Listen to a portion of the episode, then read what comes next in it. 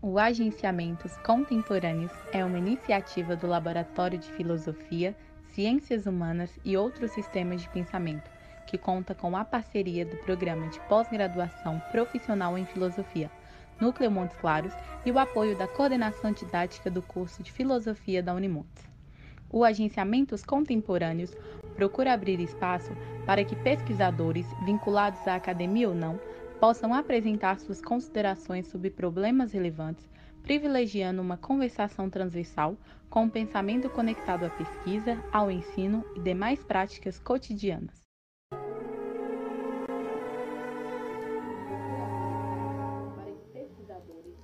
Bom dia, bom dia a todos. Estamos aqui mais um dia reunidos para fazer o nosso agenciamentos contemporâneos. Hoje uma prosa boa aqui sobre anarquismo com o professor Acácio. Né? Sem mais delongas, vamos passar a palavra aí para o Alex Fabiano. Vamos lá, Alex. Bom dia para todo mundo. Bacana demais vocês estarem aqui hoje uh, para a gente seguir a nossa a nossa prosa, né? As nossas prosas que nós começamos aí há quase três meses, recebendo pessoas de várias áreas, de várias matizes do pensamento, é, mas há algo em comum da primeira prosa a essa aqui e a gente provavelmente a, as próximas, as próximas, as próximas. Uh, cada um na sua diferença, mas o que nos aproxima, o que nos, a, a, nossa noção comum é que nós, nós jogamos no mesmo time, né? somos absolutamente críticos em relação ao, ao que estamos vivendo, ao que estamos passando. Uh, é um canal que, que não vai, de maneira alguma, abrir o seu espaço para tolices, besteiras, enfim, são só conversas absolutamente bacanas, gostosas, bem-humoradas, ácidas, duras e, e, enfim, só de gente parceira e camarada mesmo. Eu costumo dizer para todo mundo que passou pelo canal uh, que ele, a partir de agora, que ele ou que ela uh, passa a pertencer né, ao, ao, ao canal. É também, acaba sendo responsável também pelo, pelo nosso canal. E hoje nós estamos recebendo o camarada Acácio Augusto.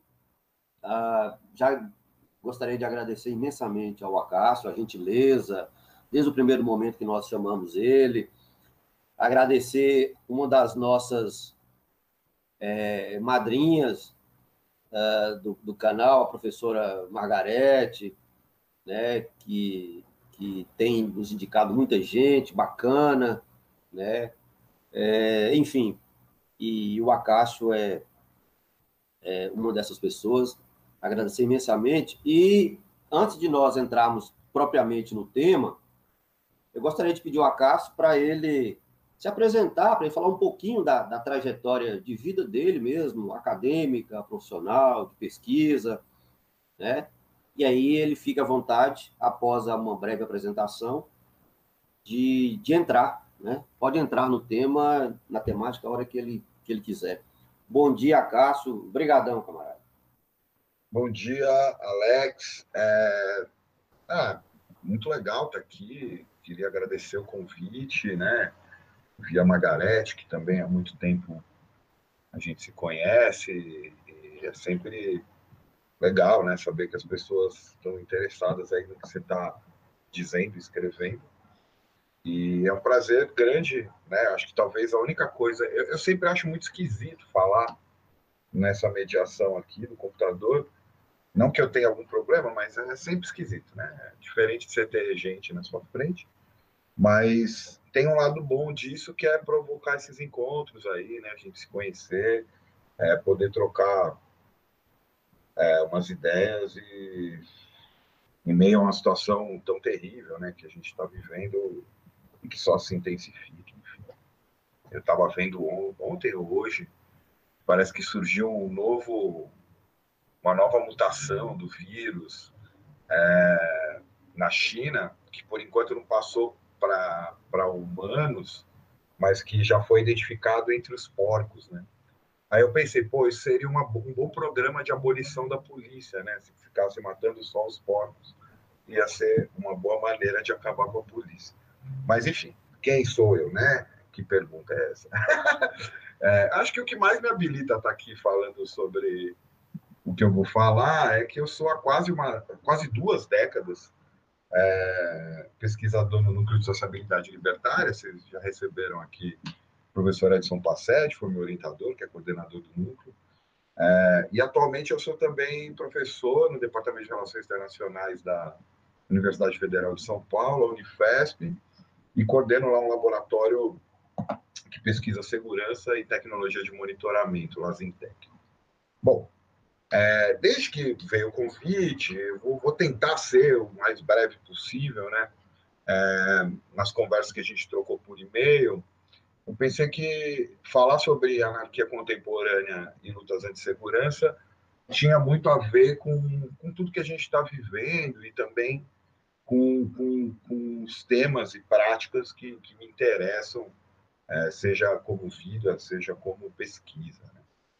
Só que aí eu fui olhar ontem, tipo à tarde, assim, falei, puta, mas é um, é um, um arco analítico muito longo, né? Falar sobre tudo isso, ter que retomar alguns elementos da história mais recente, do próprio anarquismo, e fiquei pensando, ou dos anarquismos, é, ou da anarquia, como eu prefiro. Então, eu fiquei pensando assim, bom, o que vai guiar aqui a minha exposição é um comentário analítico sobre as lutas no presente que associam anarquia, que se associam à anarquia ou que são feitos por anarquistas, né? E aí eu pensei em três movimentos, é, um primeiro que eu chamei de, de anarquia e as lutas do presente, né? Que eu busco apresentar, vou apresentar o, o, o enfoque analítico com o qual eu vou trabalhar. Um segundo, é, que eu chamei de anarquia entre 68 e entre 1968 e 1999, que para mim é onde se configura isso que a gente pode falar, ou é o, o espaço no qual se configura isso que a gente pode chamar de anarquia contemporânea. E por último, é, por que, que eu entendo que as lutas anti-segurança são tão importantes é, no momento. E, no meio disso, tentar buscar alguns exemplos. Tá? E aí, para falar disso, é, seria interessante uma definição, que não seria uma definição estanque, sobre o que eu entendo por anarquia e por anarquista tal. E aí eu fiquei buscando as coisas aqui e tem uma definição que eu sempre uso, meio repetitivo falar disso, mas que é uma definição que está na enciclopédia anarquista, que foi a enciclopédia foi organizada pelo Sebastião Fer e, e, esse verbete em especial, que é o Anarquia Anarquista, é, também foi escrito por ele. E, e, eu acho interessante essa definição por dois motivos. Né? Primeiro, porque ele parte não de uma definição de anarquismos ou anarquismo, né? quer dizer, ele não tenta definir o que é um movimento, ou o que alguns chamam de corrente política ou ideologia ou coisa do tipo, e porque ele marca essa singularidade é, do anarquista, né? Então seria uma definição menos do que é anarquia e mais do que o que é um anarquista, né? Uma singularidade. Eu vou ler. É, o Fur diz assim: não há nem pode haver um credo ou catecismo libertário o que existe e que constitui o que se pode chamar de doutrina anarquista é um grupo de princípios gerais, conceitos fundamentais e aplicações práticas, segundo os quais foi estabelecido um consenso entre indivíduos cujo pensamento é contrário à autoridade e que lutam coletiva ou isoladamente contra toda disciplina e repressão, sejam elas políticas, econômicas, intelectuais ou morais. Ao mesmo tempo, pode haver, e realmente há, muitos tipos de anarquistas, mas todos têm uma característica comum que os distingue do resto da humanidade. O ponto de união, ainda o Foucault está falando aqui, é a negação do princípio de autor, da autoridade nas organizações sociais e o ódio a tudo que origina instituições baseadas nesse princípio. Portanto, e conclusivamente, quem nega a autoridade e luta contra ela é um anarquista.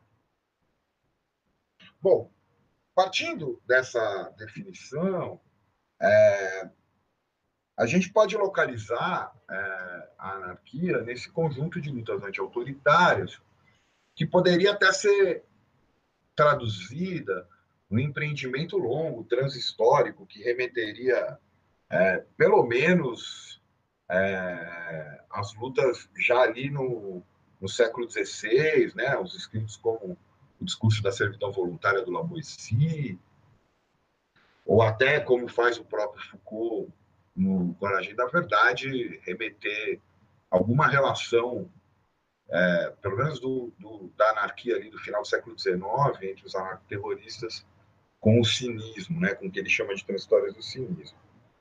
Mas pensando precisamente nessa análise contemporânea, eu fui buscar também no Foucault o que seria isso. E é interessante porque ele cria uma conversa com esse final da definição do fã.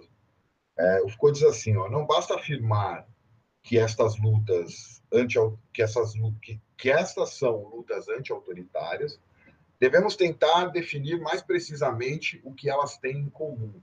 Claro que o Foucault não está falando aqui só dos anarquistas, né? Mas é interessante porque o, o Foucault diz, bom,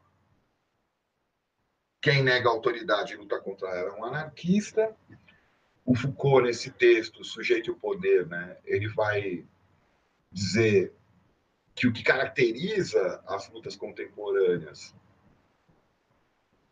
está ligado a lutas anti-autoritárias, mas aí ele faz essa ressalva antes de definir o que ele entende por essas lutas, dizendo que não basta dizer que elas são anti-autoritárias. E aí ele elenca seis características do que ele entende por essas lutas contemporâneas. Né? A primeira delas é que elas são lutas transversais, né? elas são lutas que não estão circunscritas a um, um Estado, a um determinado tema, ou é, não estão limitadas a um país e nem confinadas em questões particulares de política ou economia de um determinado governo. A segunda característica é que ele diz que o objetivo dessas lutas é,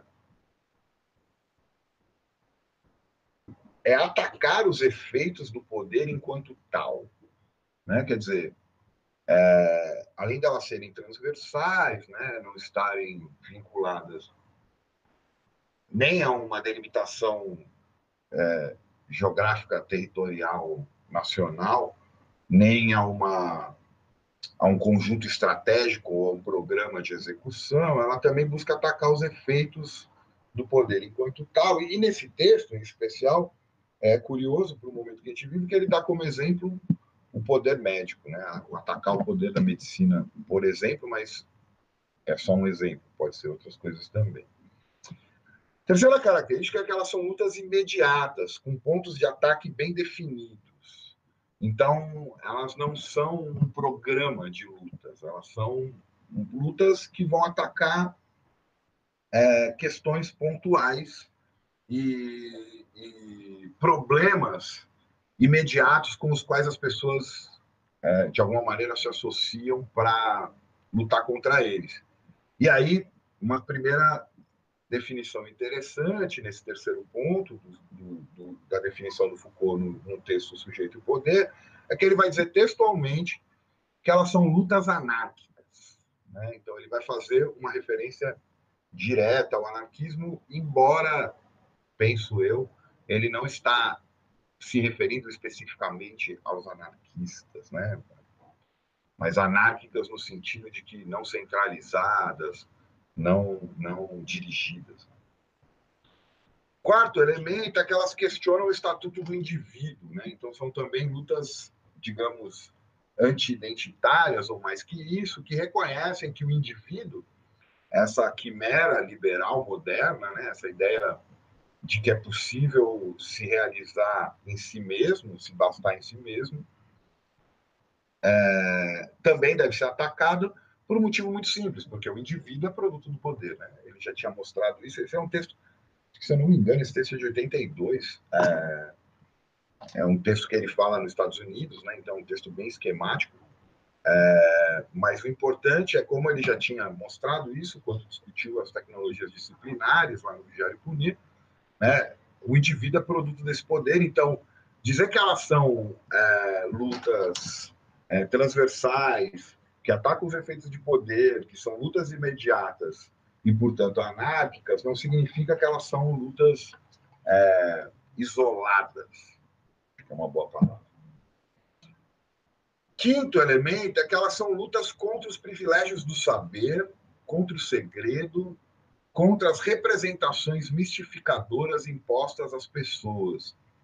Isso é um ponto que eu acho importante também, né? Porque Primeiro, porque, de novo, coloca ela num campo que a gente poderia chamar de anti-autoritário, até bem mais do que anti-estatal. E anti-autoritário no sentido de que são lutas que questionam a autoridade a todo momento. Né? Se ele deu o exemplo lá no ponto 2 da autoridade médica, a gente poderia também recuperar esse exemplo, principalmente no momento que a gente vive, no qual é, existe uma certa recusa de se pensar criticamente o que a medicina tem dito, o que é bom ou o que não é bom para a vida das pessoas. Mas mais do que isso, é, busca atacar, eu vou retomar literalmente o que ele diz, né? É, como lutas contra os privilégios do saber, ou seja, que tenta dissociar, são lutas que tentam dissociar é, essa relação entre poder e saber que constitui a modernidade, que a própria obra do Foucault mostrou isso. Sexto e último, é, são é, é, as lutas contemporâneas giram em torno de uma questão. E essa questão é quem somos. Bom, ele vai dar uma resposta para essa questão, eu não quero mobilizá-la nesse momento, mas esses seis elementos me orientam para entender é, ou pelo menos para buscar uma compreensão expositiva aqui do que são as lutas é, anarquistas contemporâneas.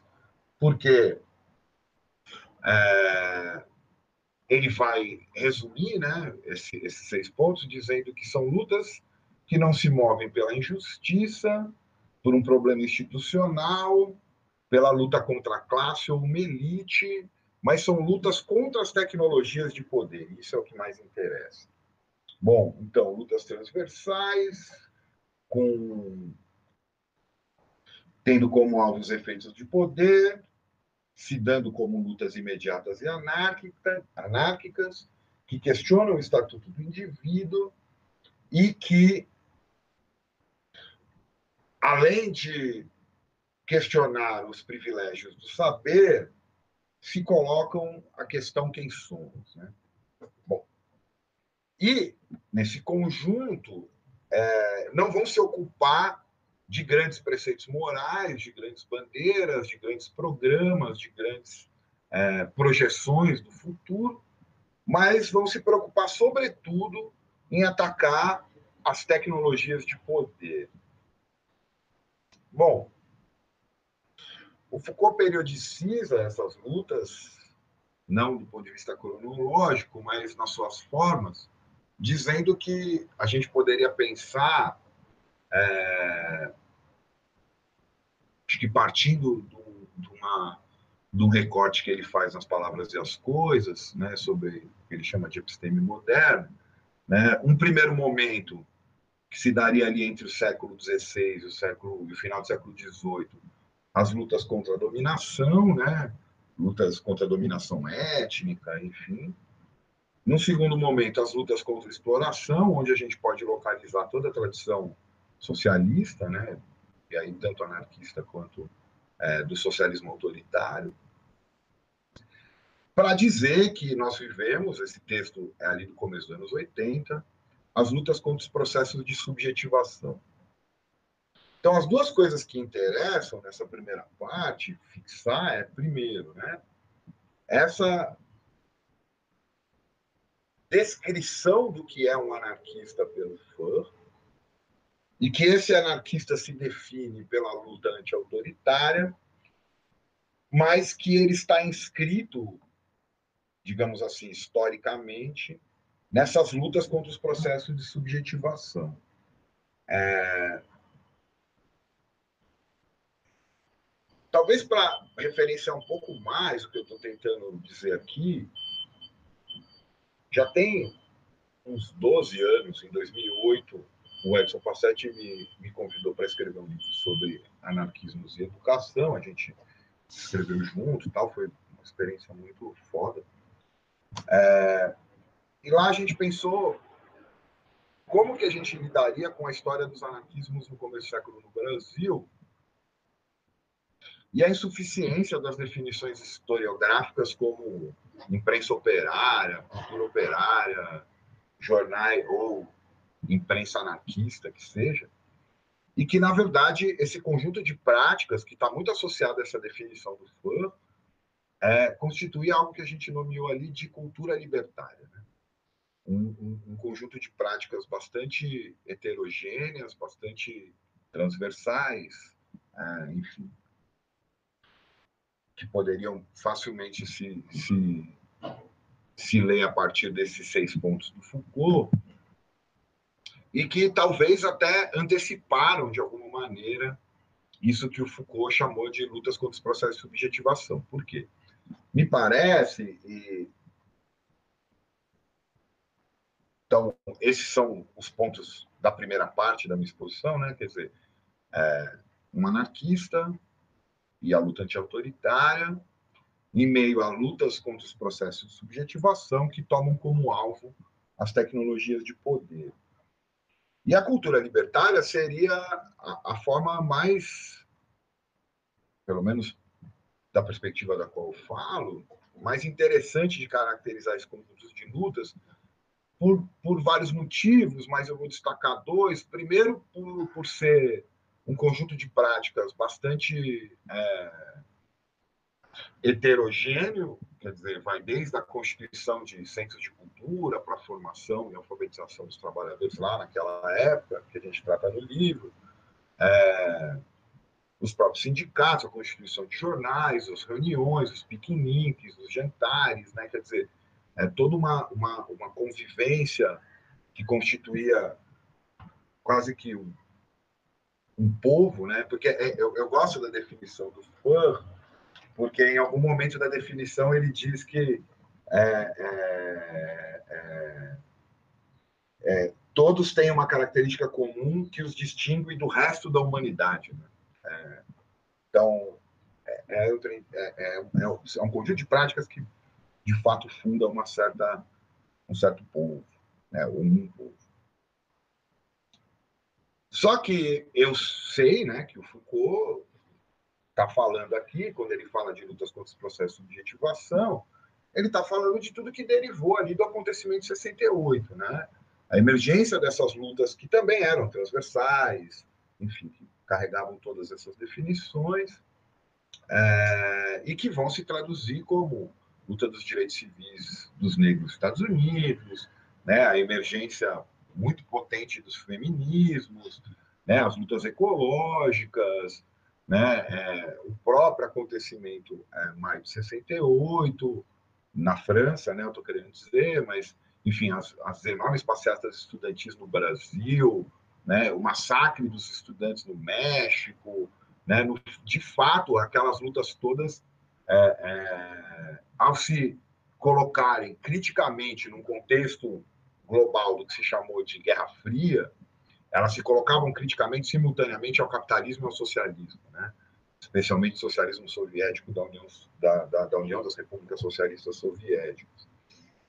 E mais do que isso, é, acho que principalmente os cartazes que eram feitos pelos estudantes na França vão mostrar que todo, todo, toda aquela grande ideal de humanidade que nasceu no fim da Segunda Guerra, com a Declaração Universal dos Direitos Humanos em 48, né? Ele era uma grande farsa, ou mais do que isso, ele associado com as políticas de, de controle biopolítico do welfare state, eram formas de controle da vida, né? quer dizer, formas de governo da vida.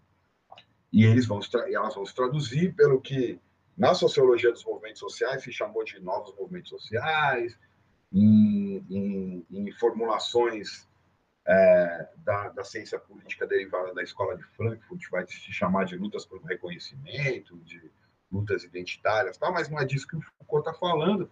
Ele está dizendo, olha, isso que eu estou chamando de lutas contra o processo de subjetivação, penso eu, Aurélio Foucault, é esse conjunto de lutas mesmo, assim, dos negros, das mulheres, dos ecologistas, dos jovens, dos estudantes, dos operários, que, tão, que se libertaram do programa revolucionário é, socialista, mas também da, da, do caminho de sucesso ou de felicidade né, é, do liberalismo, do capitalismo de um modo mais geral. E, e, essa, e essa maneira de, de, interpretar o que Foucault chama de processo de objetivação me leva ao segundo ponto aqui do que eu quero expor para vocês, que é a emergência disso que a gente pode chamar de anarquia contemporânea entre os acontecimentos de 1968 e um acontecimento específico que, no fundo, marca todo um conjunto de novas lutas ou de um novo ciclo de lutas, que é o 30 de novembro de 1999, é, quando em Seattle, é, uma manifestação de rua que congregava é, é, militantes de mais diversas procedências, alguns ativistas ligados também a, a, a grupos mais moderados, é, mas que, sobretudo, pela ação militante é, de um tipo específico de tática de manifestação de rua, conhecida como Black Bloc, é, conseguiu impedir a reunião da OMC agendada para aquele, aquele, aquele dia, né, para o 30 de novembro de 1999, na cidade de Seattle.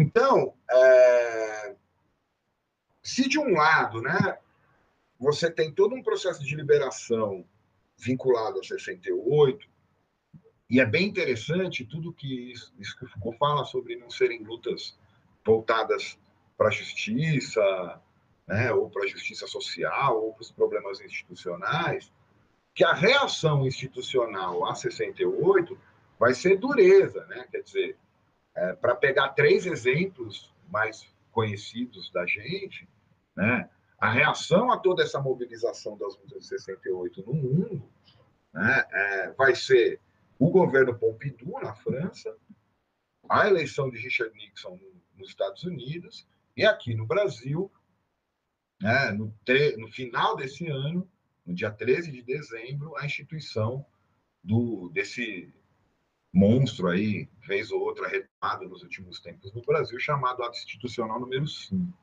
né, que vai reagir, em grande medida, à passeata dos 100 mil, né, a adesão de uma parte da juventude à guerrilha, é, é, a toda reação pela morte é, do estudante Edson Luiz, no restaurante Calabouço lá no Rio de Janeiro. Então, se de um lado a reação institucional foi brutal, e, e isso só prova a potência do que aconteceu, prova é uma palavra ruim, mas enfim, é, mas né, dá nota disso. E de outro, é, é, é, é perfeitamente possível a gente dizer que a partir de 68, ser mulher, ser negro, ser estudante, ser operário, não foi mais a mesma coisa. É, a gente poderia derivar uma discussão aqui, que eu não quero fazer, não tenho tempo, não preparei, mas poderia até dizer que a partir de 68, é, a gente passa a trabalhar numa outra chave da ideia de revolução, né? ou da ideia do, do, do que a associação entre revolta e revolução é capaz de produzir. Porque da revolta desses estudantes, desses negros, dessas mulheres, desses ecologistas, né, é, se constitui toda um, uma nova forma de viver, ou novas formas de viver, melhor dizendo, é, que vão se, se afirmar a despeito da reação institucional autoritária, né? a despeito do Nixon e sua guerra às drogas, a despeito do Pompidou e sua reforma universitária e sua repressão ao movimento operário, a despeito da ditadura civil-militar no Brasil, seu ato institucional número 5, E tem todo o campo da cultura aí para mostrar isso e dos costumes principalmente. Bom, é... e tanto é que entre 68 e 89 a gente vai ter é, entre 68 e 1999 a gente vai ter o ano de 1989, né?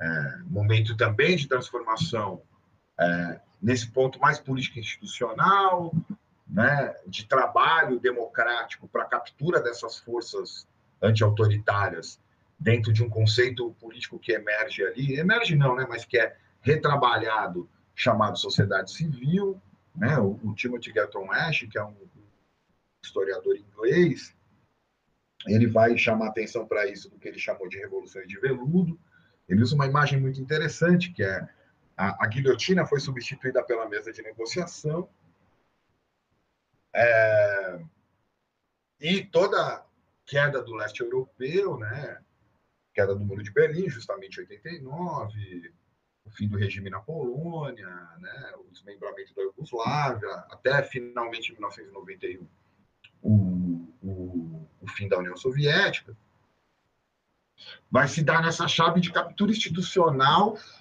dentro desse conceito de sociedade civil. E a partir de uma valoração é, da democracia como uma nova configuração que vai ser chamada de global. Né? É, não é à toa que a partir de 91, 89, 91, com a nacionalidade neoliberal já comendo ali desde os anos 70, já tinha feito o seu grande experimento no Chile, né, com a, a ditadura do Pinochet em 73, já tinha se colocado do ponto de vista governamental, né, com as experiências do substituto do Nixon nos Estados Unidos, Ronald Reagan, do, do da Margaret Thatcher no, no, na Inglaterra, e a sua famosa frase de que né, é, não existia sociedade, mas apenas indivíduos e que é, todo o investimento na destruição dos sindicatos, enfim, o famoso caso da greve dos mineiros lá na Inglaterra. Mas é, essa captura, né, combinando aí democracia e sociedade civil, muito bem mapeada, de maneira apologética pelo, pelo, pelo Timothy Garton Ash, também vai se traduzir com todo o efeito é, no, no, sul do, do, hemisfério. Né? Então, todos os processos de democratização das ditaduras latinas, né? acho que até talvez o mais longo é o processo de transição por meio de um, de um, de um plano de justiça de transição do fim da apartheid na, na África do Sul, mas onde a democracia vai se tornar é, o destino é, inexorável da humanidade, digamos assim. Né? Quer dizer, acabou o fim da história, enfim, né? a tese famosa do Fukuyama, e daqui para frente é, para usar o nome do livro do, do Claude Lefort, que fez grande sucesso aqui no Brasil,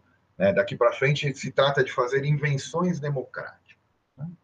Tentar é, é, produzir algum tipo de diferença dentro dessa ordem democrática burguesa, liberal, capitalista. Bom, tudo isso foi barrado justamente por, pelo outro fato, barrado não, né, mas é, o que faz de, do movimento antiglobalização um acontecimento é, é, justamente porque ele vem nas ruas lembrar é, que não é bem assim, né? Que as coisas ainda estão em disputa, que existe, que o que move a história não é uma grande oposição de dois projetos, mas são as lutas pontuais, as lutas que cada um faz, que cada grupo associado faz, né? E dele vai derivar, é, ou talvez eu seja um pouco é, categórico demais nisso, mas é, é, é, a partir dele que se compreende todas as lutas que vêm até hoje. Inclusive as mais recentes em torno da violência policial lá nos Estados Unidos, porque elas estão atravessadas por isso.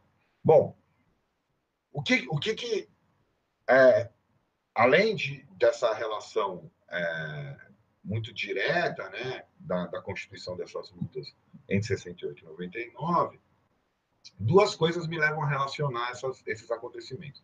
A primeira é que os dois vão ser atravessados por uma espécie de retomada do anarquismo.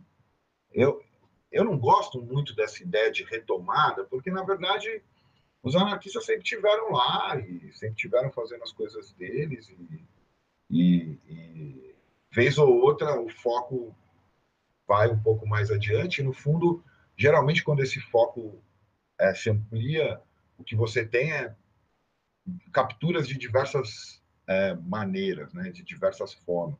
Por exemplo, 68 mesmo, né, é, a palavra libertário, inventada justamente pelo Sebastião Faure, inventada né, pelo Faure, não, inventada pelo, pelo Joseph Dejac, mas retomada pelo Faure e pela Louise Michel no final do 19, começo do 20, também vai ser recolocada em 68 para nomear todas essas lutas como lutas libertárias, mas vai ser capturada seja à direita pelo, pelos ultraliberais ou pelos libertarianos, como eu gosto de chamar, seja à esquerda quando começam a surgir as primeiras hipóteses, teses, proposições né, dessa aberração chamada marxismo libertário, marcadamente no livro de 1965, quando Daniel Guérin, historiador francês, vai fazer um, um, uma analogia de parentesco entre o anarquismo e o marxismo, dizendo que esses dois são primos brigados.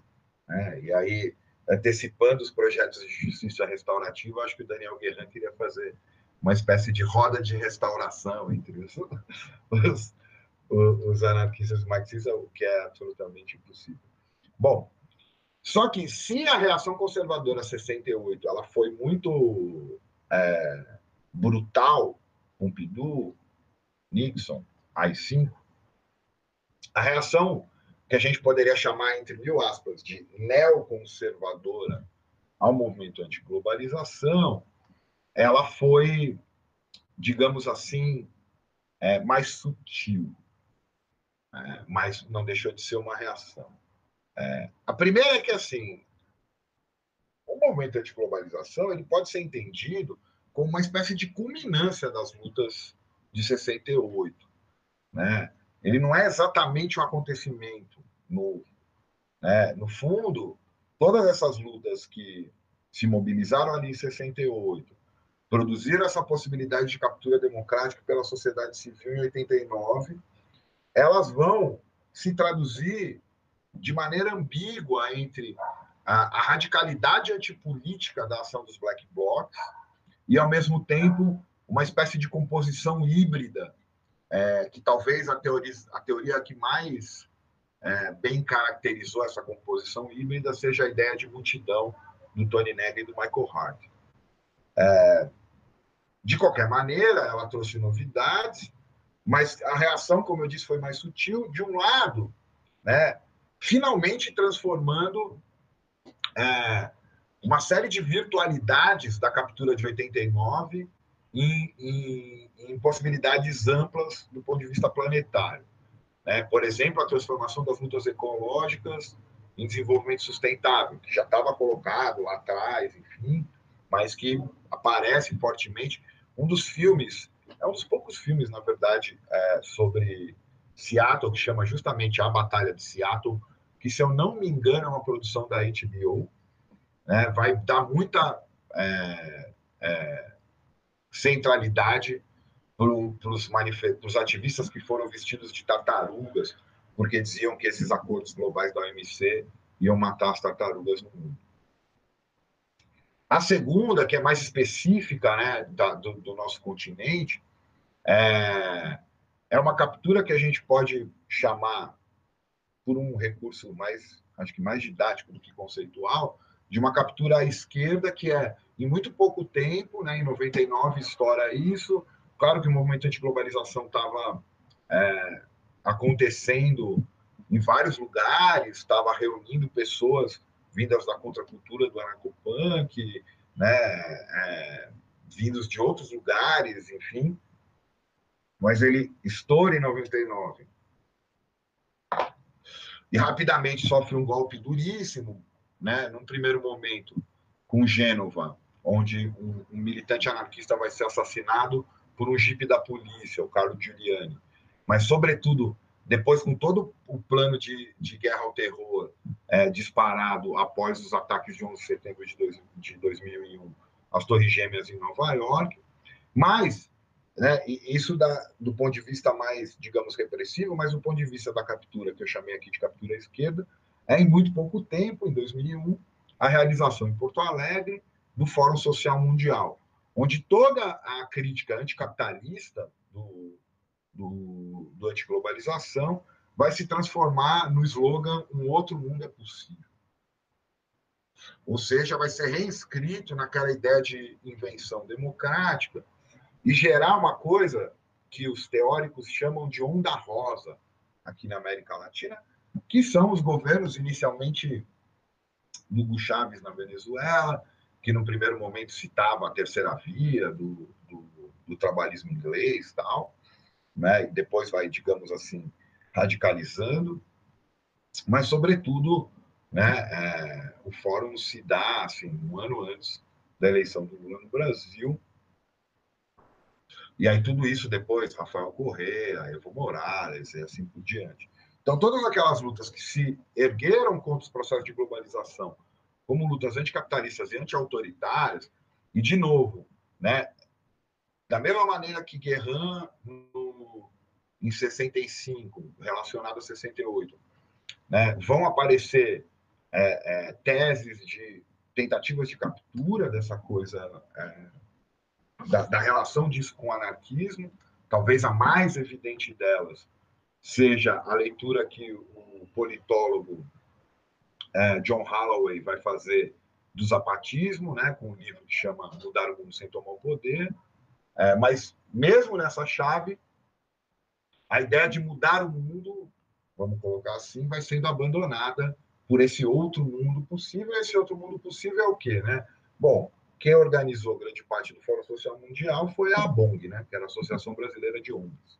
Então, é, é essa reinscrição é, do, da sociedade civil, e aí agora mais colada com o um ativismo né, e com essa ideia que eu, eu gosto muito é, nas formulações do Passetti sobre ecopolítica, né, de melhorar, né, é melhorar. Vamos ver o que, que dá para melhorar do ponto de vista ambiental, né, tanto que as grandes pautas viram as pautas da ONU, né, é, redução da miséria extrema, fim da, da fome, enfim, nada, nada muito radical.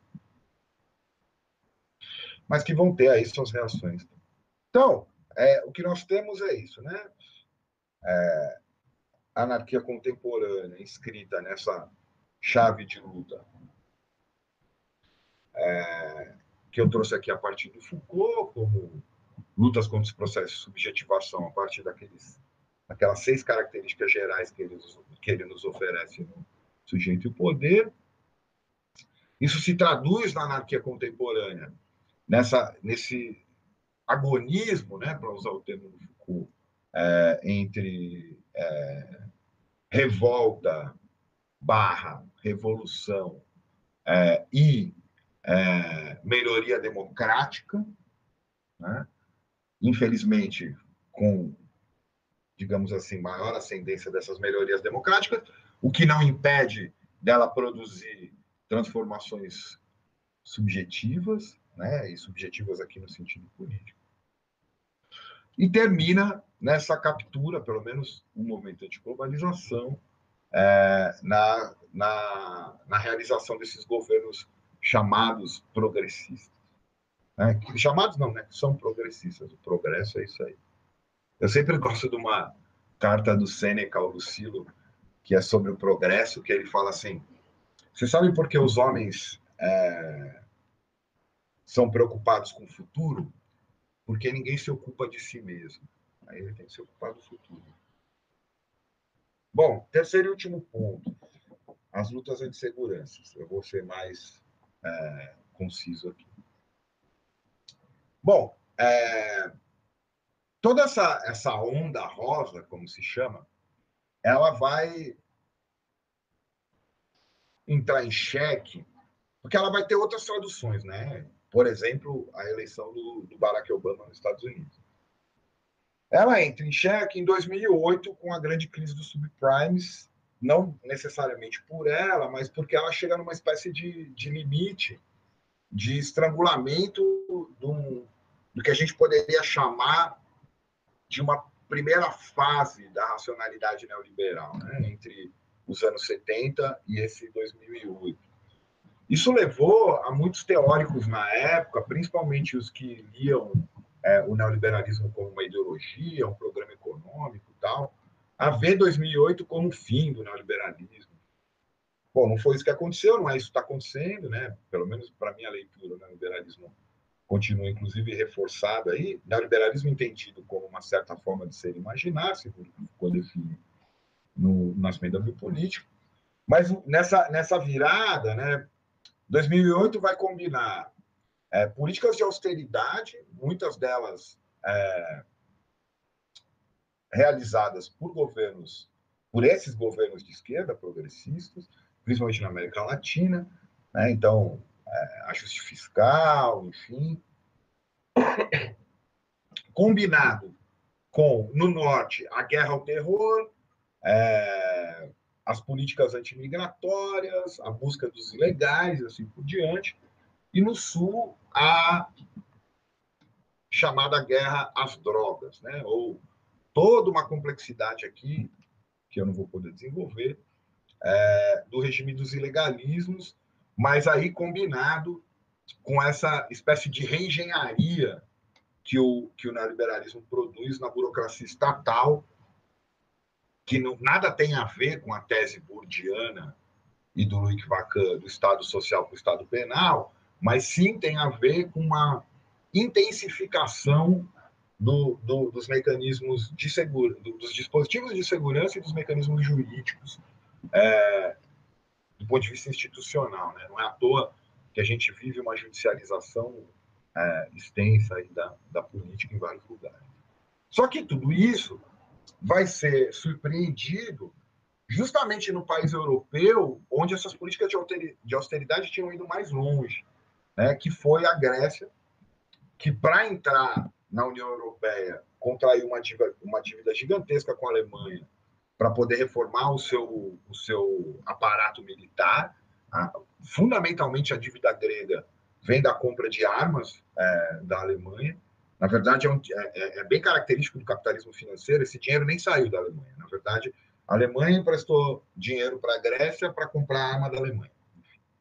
E, e, nem essas armas parece que saíram inteiras de lá, porque isso tinha a ver é, com, com o interesse estratégico da OTAN em relação à, localização geográfica da, da, da, Grécia, principalmente ali no que se chama de Médio Oriente, e de como que os, os, os refugiados, os imigrantes poderiam chegar é, no continente europeu. Só que é justamente no dezembro desse ano de 2008, né, a crise lá do Lehman Brothers, enfim, do subprimes tinha acabado de estourar. Essa crise, na verdade, vai ser rapidamente controlada do ponto de vista financeiro. O Obama vai pagar todos os banqueiros para que eles, coitados, não, não, não, não, não vão falir. Nenhum deles faliu. Mas, nas manifestações de rua, é, em voltas dessa característica que eu destaquei aqui do, do movimento anti-globalização, que é o uso da tática Black Bloc, vai estourar é, em Atenas, justamente porque a polícia executa um jovem anarquista, um jovem anarquista, o Alex Grigolopoulos, é, na entrada do bairro de Exarcha, que é um bairro próximo da Politécnica de Atenas, que era um bairro liberado da polícia, assim, né, que, tinha, que não tinha uma presença intensiva da polícia.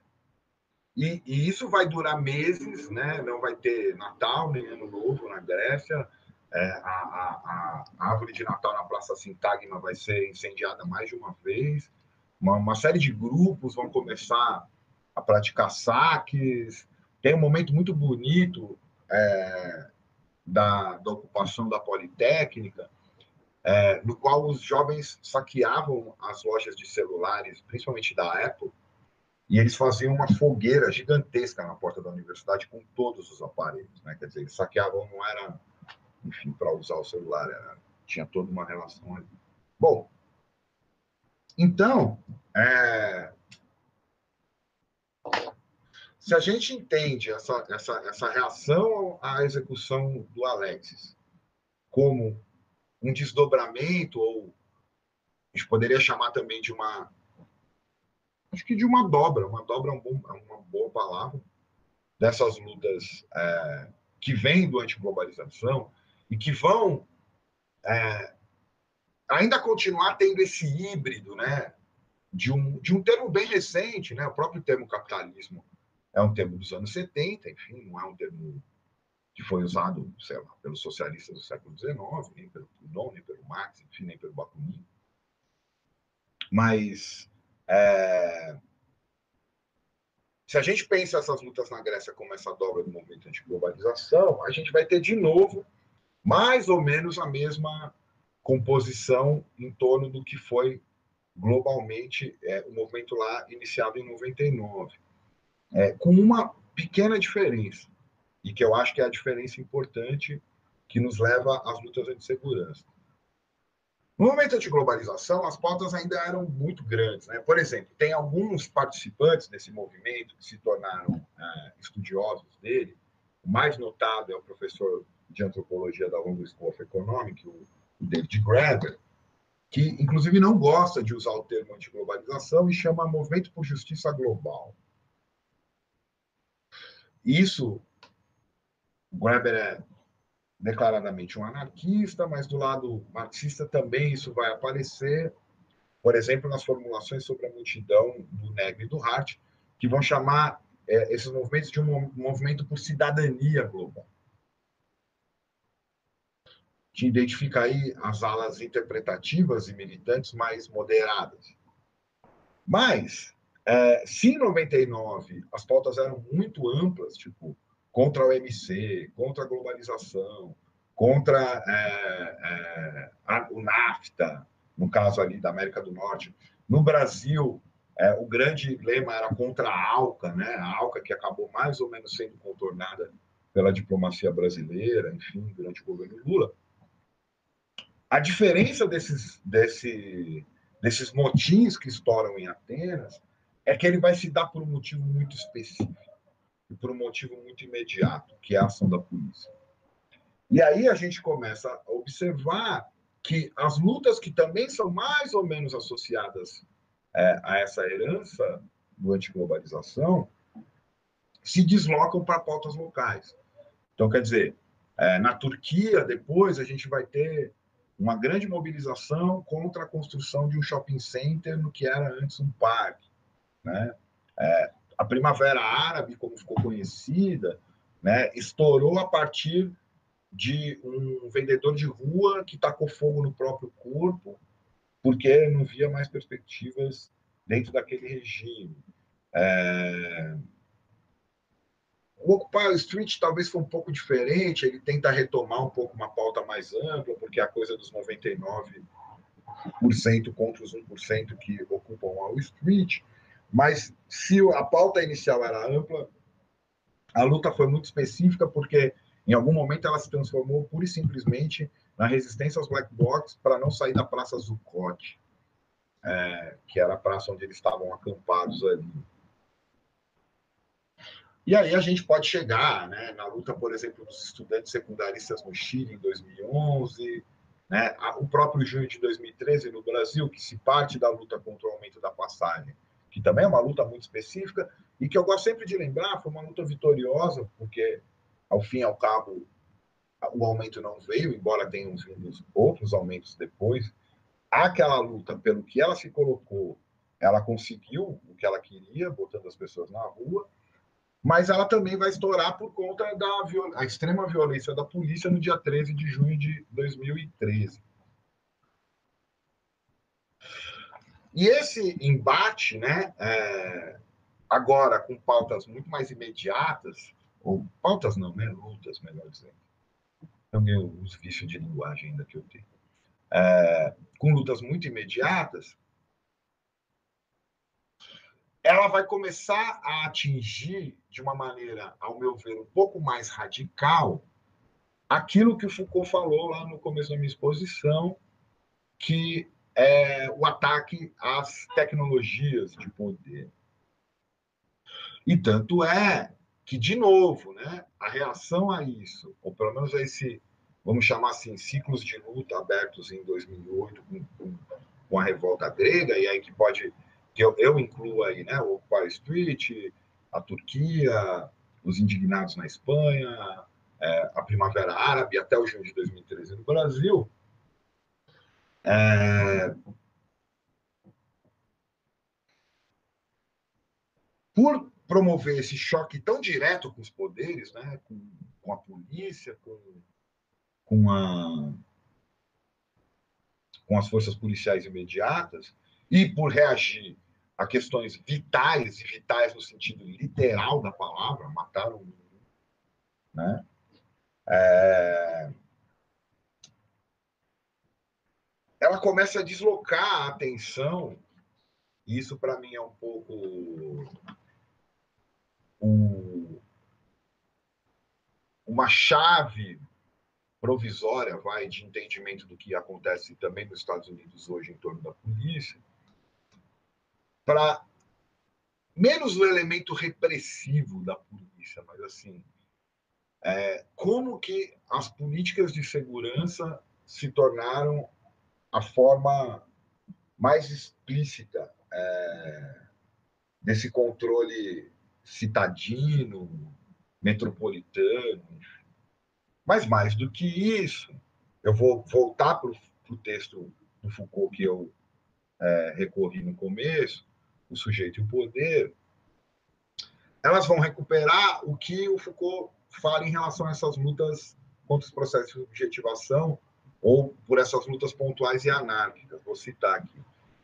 Ele vai falar, ó, tomemos, por exemplo, é, essas patologias do poder que são o fascismo e o stalinismo.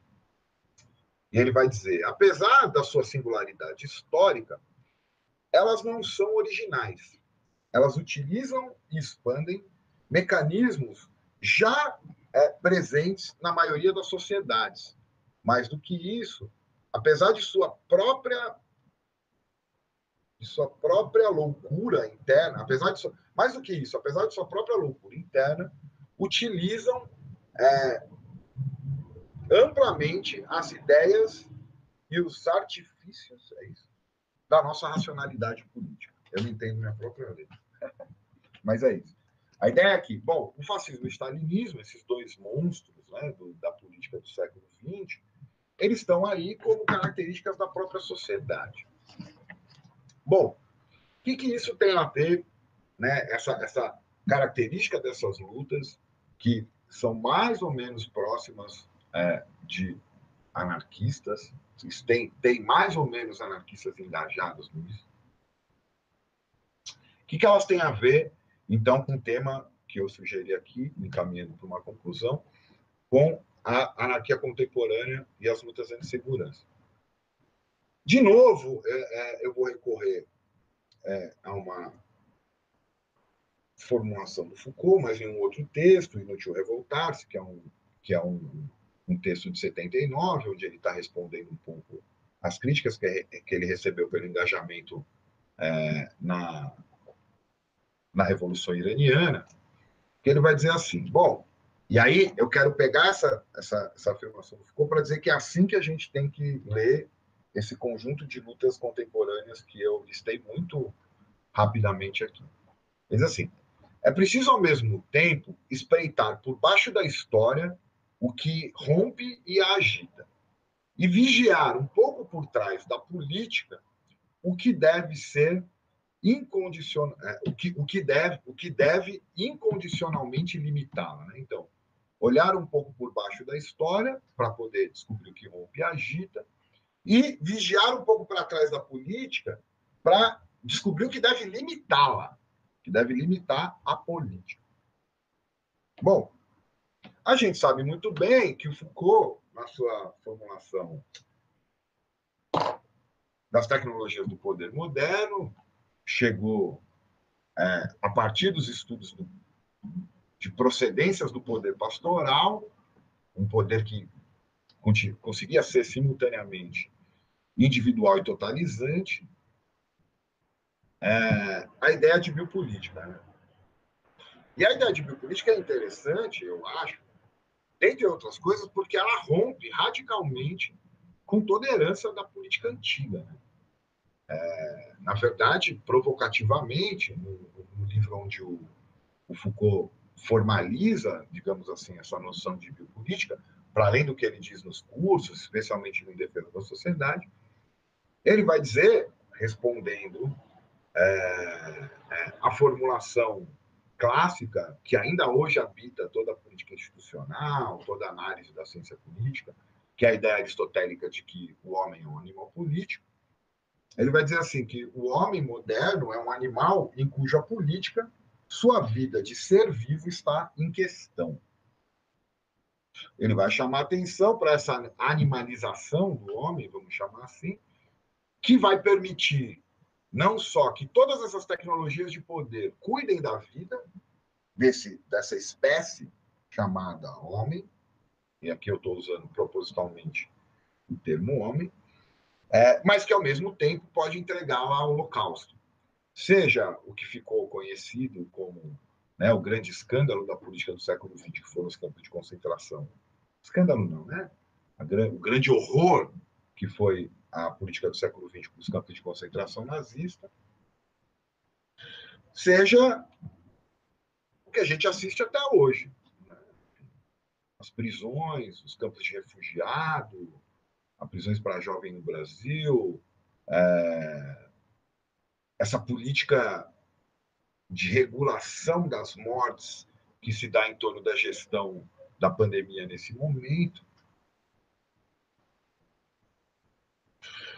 E aí, e é por isso, e justamente por isso, que a gente precisa pensar uma outra é, forma de caracterizar essa, essa tecnologia contemporânea de poder. E aí eu vou me valer de, um, de, um, de, um, de uma exposição que vocês já tiveram aqui, que foi do Edson Passetti, que vai dizer, bom, essa questão em torno do humano ou dessa animalização do homem foi ultrapassada precisamente por uma série de elementos que eu expus aqui, mas por outros também que eu não expus. Tem lá o livro que foi publicado pela editora Edra, é, chamado Ecopolítica, onde essa pesquisa que o Edson coordenou no, no temático da FAPESP, que a gente participou também, é, faz todo o esforço de caracterizar isso mas que vai sugerir, e como tudo a partir dessas tecnologias analisadas por Foucault, isso não significa que a biopolítica foi abandonada, mas é uma nova formatação disso, chamada ecopolítica, onde está em jogo a segurança do vivo no planeta, e não só essa vida do homem como um animal é, cuja política, sua vida, é, está em questão e segurança do vivo. Vivo aqui vai desde a abelhinha que vai se extinguir por conta da maldosa ação humana tal, até, sei lá, floresta amazônica, enfim. Ou o próprio planeta, né? A vida no planeta, ou a vida do planeta, mais do que a vida no planeta.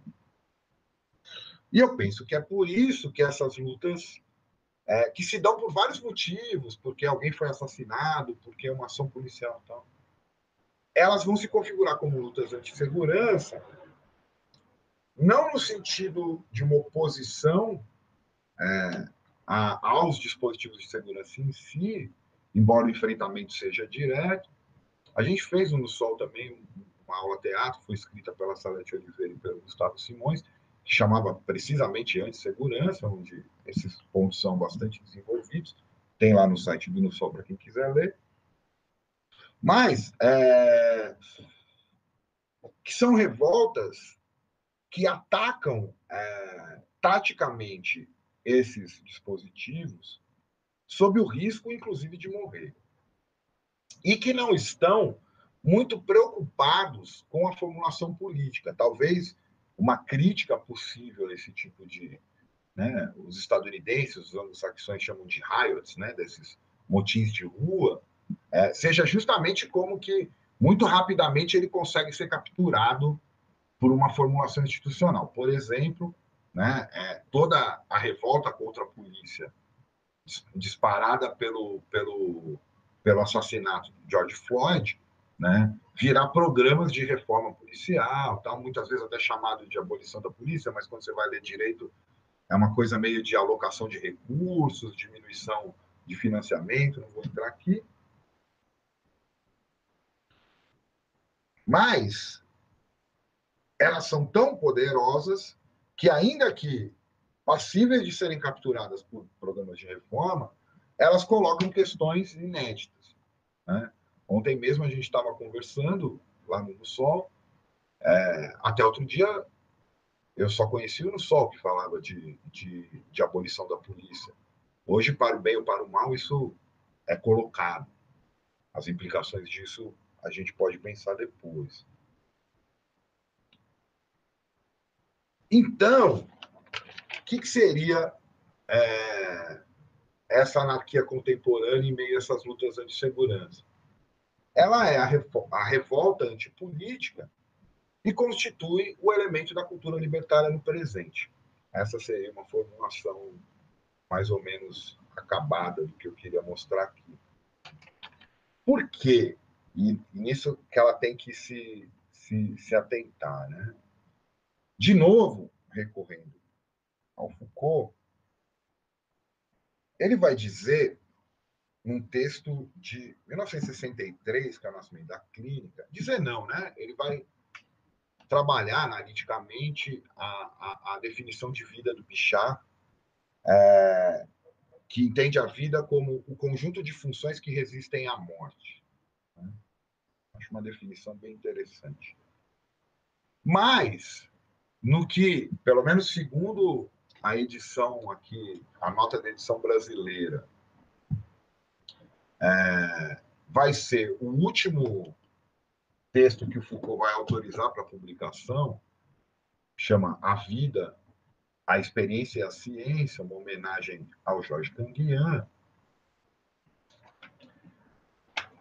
Ele vai dizer, muito em consonância com isso que ele colocou no sujeito em poder, o seguinte: é, será que o conhecimento da vida deve ser considerado apenas como uma das regiões que decorrem da questão geral da verdade do sujeito do conhecimento?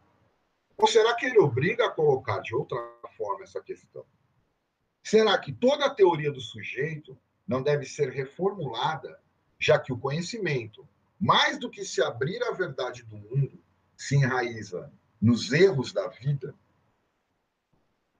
No fundo, ele faz toda uma discussão que eu domino muito lateralmente sobre o cogito, e busca uma espécie de definição, é, não para a vida, né, mas para o conhecimento sobre a vida como baseado no erro. Acho isso bem interessante. Mas isso me fez lembrar, é, por conta dessa definição que eu provisoriamente formulei aqui, né, a revolta antipolítica que constitui elementos da cultura libertária no presente, essa é a presença da anarquia nas lutas anti-segurança contemporâneas. É... Uma outra, um outro debate com esse cogito cartesiano que vai ser colocado é, pelo caminho, Homem Revoltado, e que, para mim, é uma referência importante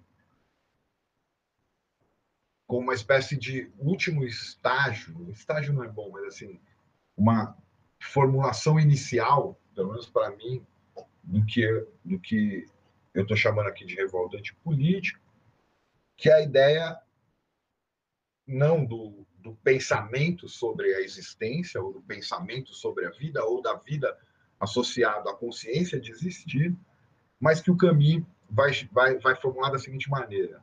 É, eu me revolto, logo existimos.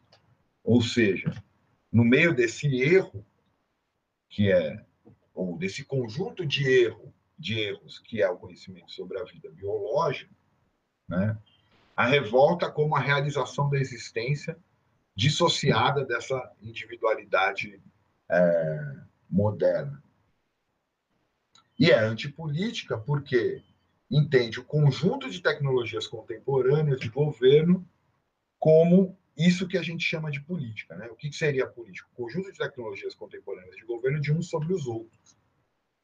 E nos leva a escapar, e aqui eu estou encerrando mesmo, né? primeiro, pela essa formulação de revolta que eu trouxe do caminho, né? É...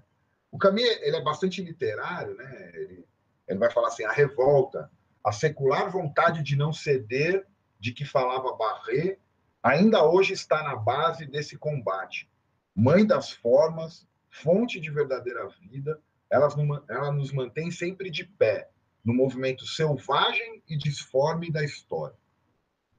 Né? Bom, como a anarquia se coloca no meio dessas lutas de segurança, talvez seja é, é, essa antipolítica que impede a constituição dessas capturas que se dão como nova política.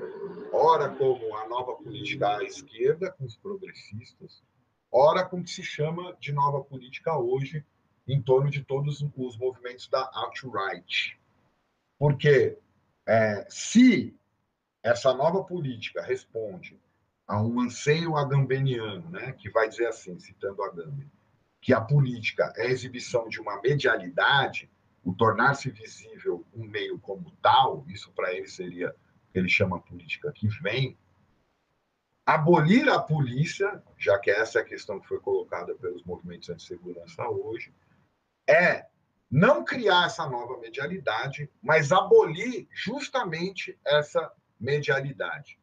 E entender que a polícia não é só o elemento fardado da instituição que nós chamamos de Estado, onde se guarda o segredo, do qual Foucault também falou lá no começo, mas ele é a própria matéria da cidadania contemporânea dentro das democracias, como aquele vigia que produz os elementos sobre a vida, alertando sobre os seus erros, sobre as suas necessidades, tal, como um verdadeiro cidadão polícia.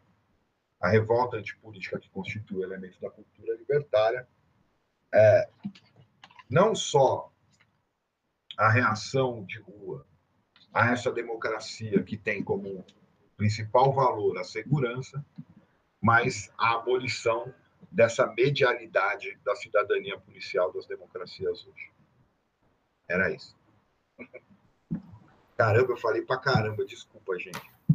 Nada, querido. Foi ótimo, foi ótimo. E, e você, você acabou justamente naquilo que eu queria entrar aqui na nossa prosa e depois repassar várias questões e observações que o pessoal que está assistindo eles fizeram. Uh, você fala da democracia. Em toda a sua fala, eu vim acompanhando aqui, e para mim, uh, o pano de fundo que me incomoda tanto diante desse quadro que você no, nos mostrou, você foi pintando esse quadro, é a palavra democracia. Né? Uhum. É, o que fizeram dessa, dessa, dessa expressão, desse termo, desse conceito, desse modus político. É, e aí uma questão que me vem é o seguinte, dentro da perspectiva anarquista, será que é possível implicarmos democracia, por exemplo, democracia e polícia? Ou democracia, democracia e Estado policial, mas vamos pensar polícia no sentido no sentido de corporação, no sentido de, de estrutura, de braço, de fundamentação da, das políticas do, do, do Estado. Né? É, isso, isso tem me chamado a atenção, quer dizer, não é que tem me chamado a atenção agora, mas é, é, um, é algo absolutamente problemático, entendeu? Eu não estou falando, eu não estou falando de algo assim muito supralunar, não. Eu estou falando o seguinte: é possível pensar democracia e, ao mesmo tempo, experimentarmos, uh, e vi, ou vivermos, melhor dizendo, vivermos, uh, e vivemos muitas vezes em função uh, de um Estado policial. Uhum. Né? É, porque no meu entendimento, reduziu-se a democracia a uma coisinha, Cássio, ao fato de eu ir lá e votar. Ah, o Brasil é um país democrático e as pessoas podem votar. Ah, as pessoas podem se manifestar. Não podem. Se nós irmos para as ruas é, é, é, é para expressarmos a nossa, a nossa vontade, para nós nos manifestarmos, repare bem, estaremos sempre cerceados, cercados, direcionados, dizendo que devemos, o que muitas vezes devemos portar, falar, onde por onde devemos passar pela polícia, pelo estado policial. Então, isso para mim é um, um, grande incômodo, entendeu? Nesse sentido, é, é, eu não vejo a possibilidade de falarmos, por exemplo, de democracia. É, eu, eu, eu acho que eu entendi o que você falou, Alex, mas assim, talvez o que você esteja chamando de democracia seja uma outra coisa que que não é a democracia. Vamos, Isso, perfeito. Vamos ficar assim, já que eu Isso. falei aqui da crítica à União Soviética, não é a democracia realmente existente. Né? Isso, perfeito, perfeito. Eu estou porque... pensando na democracia tal como ela é, é, colocada, mas que, na verdade, ela não é. É, porque assim... Não é democracia, é uma, é uma democracia... Ah, em primeiro lugar, nossa democracia é mais ou menos uma democracia concedida, né? Ela foi concedida, ela não foi necessariamente um movimento de, de ruptura, de luta, um, uma revolução. Ela é sempre margeada por exemplo, pela força policial. Sim. Não, mas então, é então, então não é né? democracia, é isso que eu quero dizer. É que, é que, a gente não consegue pensar, eu pelo menos, não consigo pensar a política moderna, o Estado e a democracia, esses três elementos, sem polícia. É, é, ela está na própria Constituição. Né? Se a gente for pensar naquela longa discussão que ficou faz, de uma, da passagem do Estado territorial para o Estado populacional, vamos simplificar assim, é, o elemento fundamental da constituição dessa população foi a polícia, né? Ou, né? Tudo que o, o, o Foucault recupera da experiência prussiana, da polícia Polizeisenkraft, né? Que é não só uma polícia que reprime uma manifestação de rua, mas essa polícia que cuida da população e que vai se desdobrar, né? Né? A Polizeisencraft vai virar, de um lado, a Polizei, né? É a polícia repressiva, como a gente conhece hoje, a Politik, com K, é, que é a política, né? que é esse cuidado da população que vai se tornar uma biopolítica. Ou, como vai se traduzir no, no, na língua inglesa, né? as policies, né? que são as chamadas aqui políticas públicas ou políticas sociais, e a política, que seria né, o, o, trabalho do Estado. Então, eu diria que Estado policial é quase um pleonasmo, né? porque é, o Estado é sempre policial.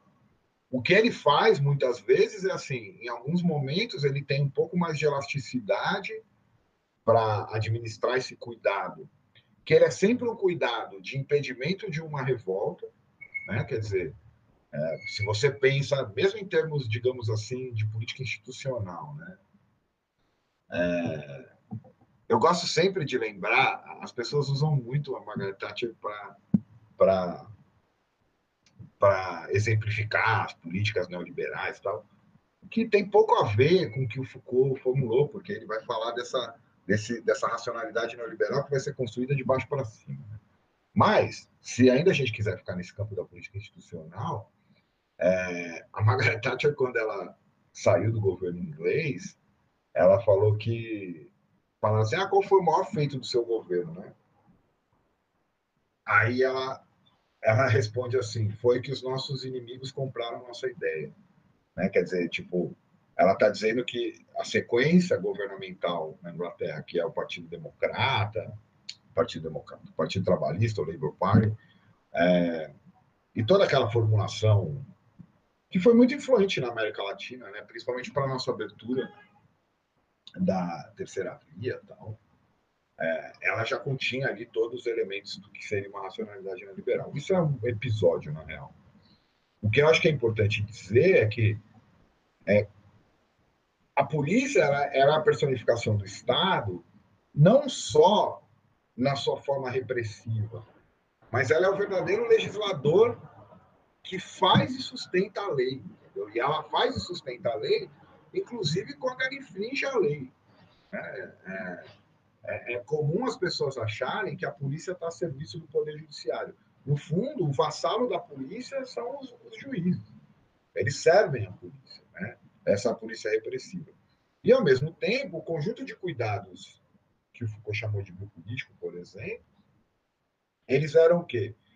A maneira tática que a estratégia de dominação política se aplicava.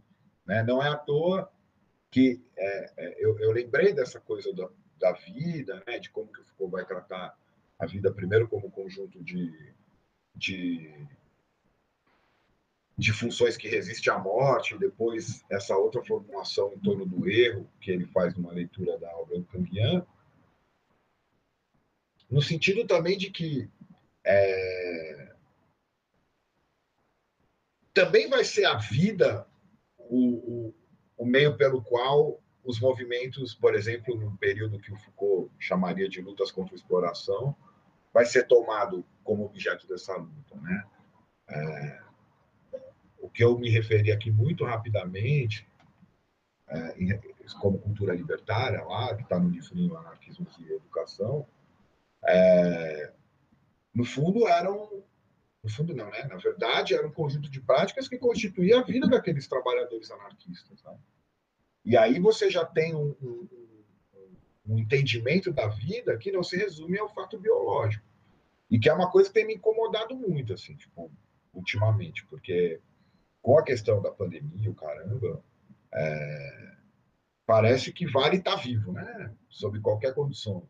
Tipo, confinado em casa, é, sugado pelos, pela tecnologia computa informacional, né? ou sobrevivendo é, duramente de ações de caridade nos bairros mais pobres, ou esperando a glória do, da ajuda emergencial do governo.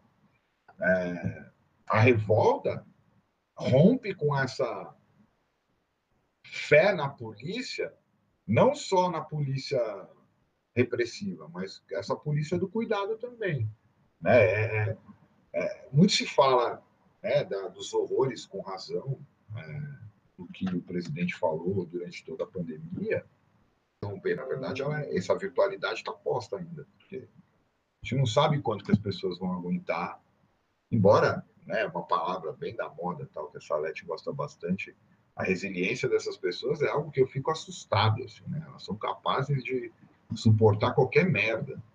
Mas, é... mas eu, eu penso isso, assim, que é, se você pensar na democracia antiga, né, dos gregos, tal, dos atenienses, propriamente, ela não tinha polícia, né? Não era, não era, não fazia parte, né? Aquele conjunto lá, isonomia, exegoria, parrésia e tal.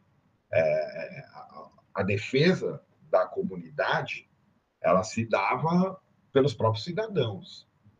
Aí todas as limitações, né? Que quem era cidadão, né? Homem, ateniense, não escravo, tal. Mas é, essas esses reparos eles podem também ser recolocados, porque bem ou mal as pessoas hoje são livres, né? E as relações de poder se dão entre homens livres. Quem está escravizado não está numa relação de poder, está submetido a uma relação de força. Mas é, o que é mais interessante dessa analítica e que eu acho que os anarquistas, para mim, foram de longe os mais argutos, né? É dizer assim, tá, a gente é capaz de resistir à força interposta pelo Estado isso eles fizeram muito bem o tempo todo, com as greves, né, até com, com, com, práticas que foram classificadas como terrorismo para atacar atacá-los.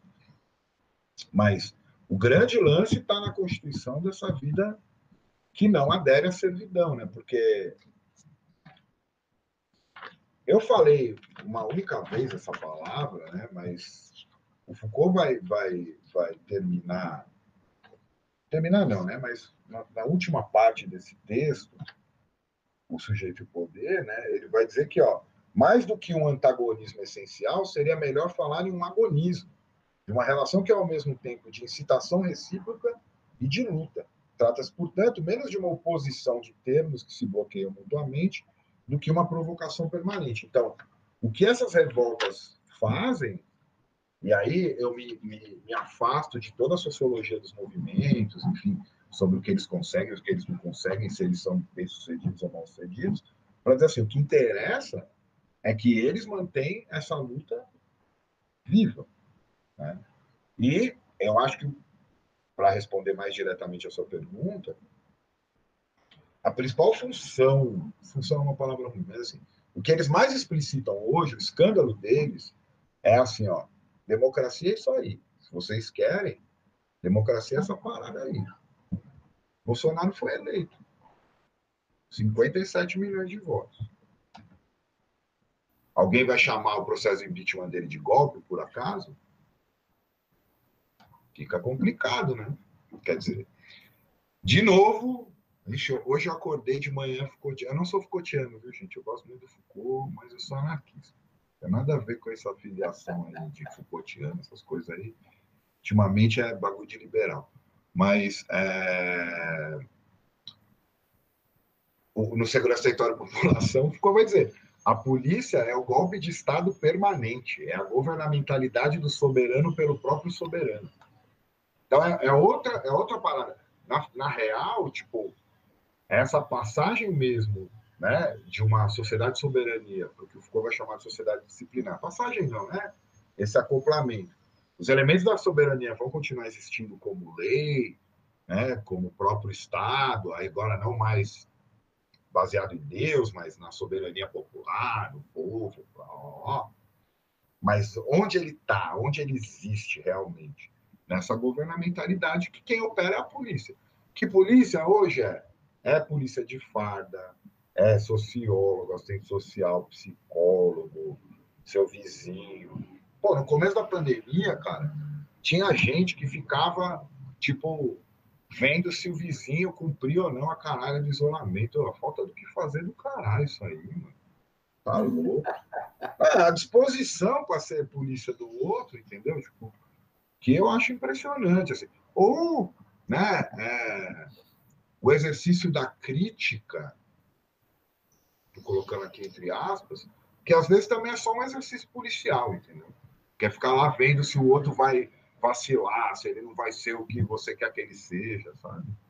É. É.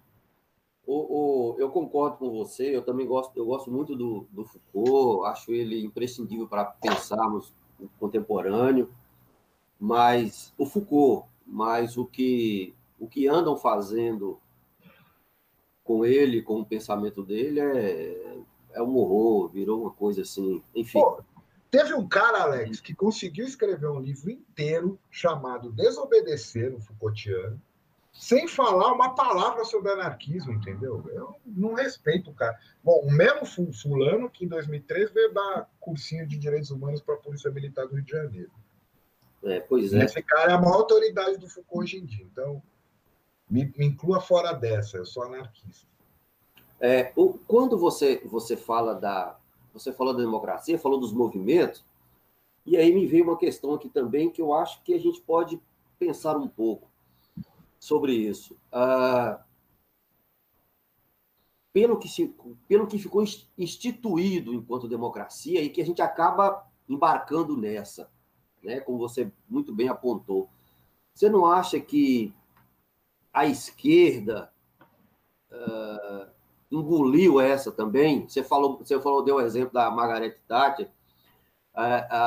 me lembrei aqui só um pequeno, um pequeno parênteses daquela reunião horrorosa lá do governo em que o, as pessoas não comentaram uma frase, essa, a frase do Guedes, né? Que ele disse, bem, por isso que você falou da Margareth, eu me lembrei dele imediatamente.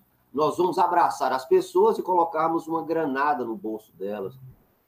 Cara, Eu fico imaginando. É uma coisa. É, bicho, ninguém comentou uma frase como essa, sabe? Ficou comentando que o cara mandou o ministro a puta que pariu, falou que vai prender o STF e não sei o quê. Mas uma frase dessa, proferida por um ministro, o ministro da Economia, é de um horror atroz, cara. É de um horror atroz.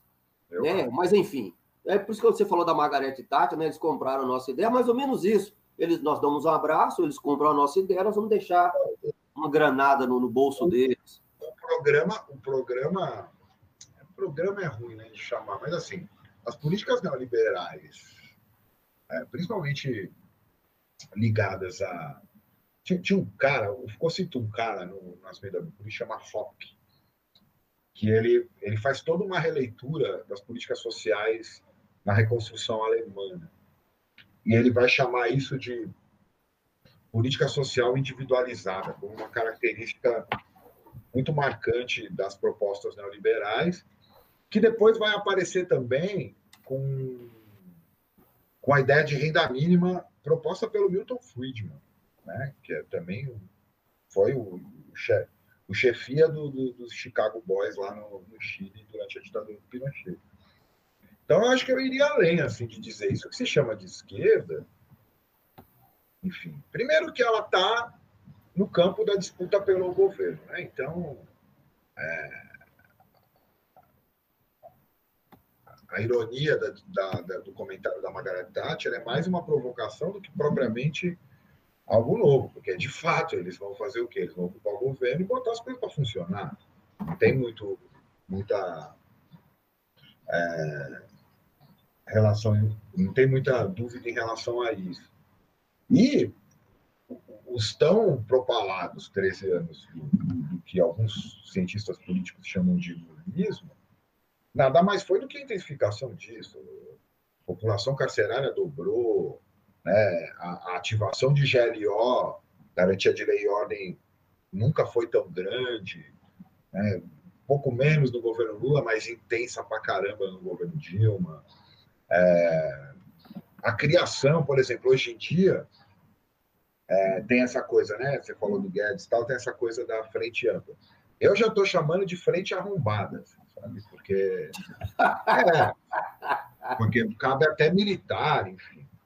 E, e, e, um dos caras que puxou isso, que inclusive foi um dos, uma das pessoas que veio a público para demover as pessoas de irem para a rua lutar contra o fascismo há três, quatro semanas atrás, né, foi simplesmente o Luiz Eduardo Soares, que é o criador da Força de Segurança Nacional, que estava sendo usado como guarda pretoriana do ministro Moro na época. Eu vi, eu fui numa, numa audiência municipal em Cariacica, no, na, no, na, na Grande Vitória, lá no Espírito Santo, eles estavam já usando essa Força de Segurança Nacional, criada pelo então secretário especial de Segurança Pública do governo Lula em 2006, 2004 ou 2006, agora não lembro.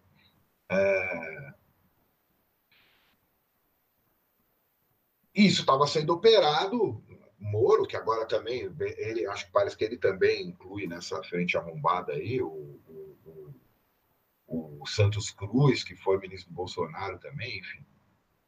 Então, por isso que eu enfatizei que essas revoltas de rua, elas são caracterizadas, ao contrário do que a sociologia especializada, né, eu chamo de bolsonarólogos, os bolsonarólogos chamam de antipolítica, né, no fundo, seja o Bolsonaro, seja a esquerda, o que eles estão fazendo é política. Política enquanto tecnologia moderna de governo de uns sobre os outros, e mais do que isso, né, é, é, eles estão operando nesse campo, nesse jogo elástico da política contemporânea que consegue ser democrática e brutal ao mesmo tempo, né? Então, eu, eu acho que não é mais que abraçou. A esquerda hoje é um elemento fundamental para isso. Porque, sabe lá, né? Começou a se falar, inclusive a ideia de frente ampla vem daí, ah, vai ter um golpe e tal. Posso queimar minha língua clamorosamente, mas não vai ter golpe nenhum, não precisa. Golpe para quê? Né? O AI-5 veio em, em, em 13 de dezembro de 68, porque a rua estava fervendo, 100 mil, entendeu? Aí você tem que dar um passa moleque mesmo. Agora, oposição é quem? O Haddad? Tomar no cu, mano. Sabe? É... e aí, então, aí os caras vão fazer o quê? Eles vão compor não, mas é só para. É que às vezes eu me empolgo. Essa coisa de estar tá em casa é foda. Vocês querem. Você está na sala de aula, você se segura. Você está em casa, você começa. Eu acho que eu estou conversando com você no Skype, Alex. Não, tá tudo certo. Eu, aí, também, aí, falo, eu também falo um monte de palavrão em sala de aula. Aí, tá eu sei que a questão que eu ia dizer, que eu acho que é importante, é como que isso que se chama de esquerda, ele funciona para esse jogo democrático, né? Parece que eu, eu gosto, eu tenho chamado isso de democracia securitária, não sei se é um bom termo, mas é... por quê? Por exemplo, vou, vou, vou voltar para um exemplo que eu usei aqui, a Grécia. Bom, a Grécia estourou, pá, dois meses assim, pau na rua, direto, é, chegou a ter coisa que nem se fala, né? Mas os caras tiveram guerrilha urbana lá, assim, grupos de, de, que faziam atentados contra delegacias, que faziam saques para é, conseguir alimento para refugiado no, na, nas ocupações em Sacha tal. Aí, lá eles viviam também um contexto de um governo progressista, né, que era o PASOK. É, o PASOK é, também entrou nessa onda da Grécia Grande, igual o Brasil Grande aqui, Fizeram a Olimpíadas em 2004, isso ficou caro pra caramba, isso desenvolveu uma série de tecnologias de controle é, computos informacionais e de controle securitários. Quatro anos depois, pum, isso estourou com 2008. Na margem do PASOK do, do antigo Partido Comunista Grego, criou-se uma nova esquerda, uma nova política, que é o Siriza. O Siriza continha alguns elementos autonomistas, um certo trotskismo ecológico que existia lá também, muito, muito, muito marcado por esse trotskismo ecológico, e figuras intelectuais críticas é, é, reconhecidas, né? nomeadamente o que acabou se tornando primeiro-ministro, Alex Tsipras, e o Yunus Varoufakis, que foi ministro da Fazenda deles, e que hoje é, é a grande figura do que eles chamam de eurocomunismo na Europa. Bom, esses caras ocuparam o governo e aí, não, agora acabou, agora é o povo que manda, tal, parará, parará.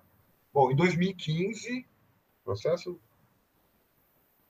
para os tempos de hoje, né, pode até falar que é longo, quer dizer, eles conseguiram, é, de um lado, reprimir brutalmente as manifestações de 2008, de outro, criar esse elemento de disputa do governo e o Siriza. O Siriza virou governo, fechou é, a, porque é, eles são parlamentaristas lá, a chefia do governo, com acordos com a direita de lá, fechou os olhos para o crescimento de uma extrema-direita neonazista, que é o Golden Dawn, que é o Aurora Dourada, que é um grupo abertamente neonazista da Grécia, e fez um plebiscito sobre a dívida grega que estava né, tutelada pela Troika, que era o Banco Mundial, o, o, o Banco Europeu e acho que era e o FMI, é, Troika, Banco Mundial, Banco Europeu e FMI. Bom, o plebiscito foi um sucesso, toda a população grega votou contra é, pagar essa dívida, por N motivos, enfim. Na época se falou muito numa coisa parecida com o que foi feita no Equador, que era uma auditoria da dívida e tal. Bom, foi o Tsipras e o, o Varoufakis se reunir com a Angela Merkel né, principal economia da União Europeia, e voltaram com o rabo no meio das pernas. E, e não respeitaram o plebiscito, quer dizer. Tanto que isso foi o motivo da saída do Varoufakis do governo, e aí ele com, com, começou toda uma campanha europeia. Eu dei esse exemplo mais ou menos rápido, só para dizer assim, ó, essa composição, esse bate-a-solta, de novo, ela é característico da política moderna, que é uma política policial. Por quê? O que, que é?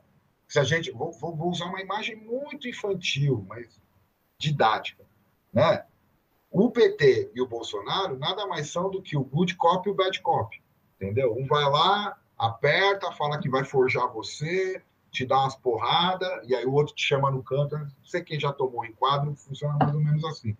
O outro vai lá e fala: oh, então, cuidado aí, que aquele meu amigo lá, ele é muito bravo, ele vai querer te bater, é melhor você colaborar. É isso que eles fazem. É isso que a frente arrombada está fazendo agora. Ó, gente, colabora aí, que é para o Bolsonaro não dar o um golpe. Quer dizer, é uma pura chantagem os caras fazem. É esse medo. Um pouco o Chile, que eu, eu, eu ia falar, acabei não falando. O Chile estourou ano passado por quê? Tem, tem um, um amigo, professor da Universidade Católica do Chile, Rodrigo Carme, ele falou numa mesa nossa lá na Unifesp ano passado, eu achei a formulação dele muito interessante. Ele falou que uma das coisas que explica o Chile ter estourado daquele jeito é porque desde as da, dos movimentos dos secundaristas de 2011, 2000, não, 2007 e depois 2011, nesses jogos de avanço da revolta e captura, constituiu-se uma juventude militante que não tem mais o ético do Pinochet, que não tem mais essa coisa que a esquerda, a concertação lá sempre usou, ó, não vamos radicalizar muito porque o fantasminha do Pinochet está aqui no nosso cangote. É o que a esquerda no Brasil também faz. Ó, não vamos radicalizar não, porque senão vai ter golpe, entendeu? Pô, tem 2020, tem eu... cinco, seis que eu uso. Ou oh, vai ter golpe, vai ter golpe. Cadê? Quer dizer, não que eu queira. Eu, eu, você falou uma coisa aí que ela é maravilhosa, que é essa coisa edipiana, que muitas vezes os movimentos de esquerda, os partidos de esquerda, eles buscam isso, né? Com essa ideia do, do, do pai, do líder, do, do, do grande nome.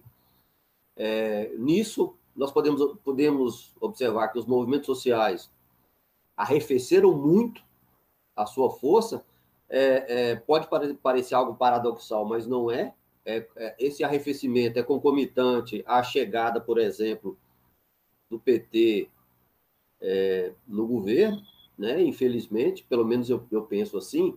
E eu tive, eu tive no, no, eu tive no Chile em janeiro, fiquei lá em umas, umas duas semanas e tal, dando uma, uma volta e presenciei por duas vezes essas manifestações que ocorrem religiosamente às 18 horas da tarde Uhum.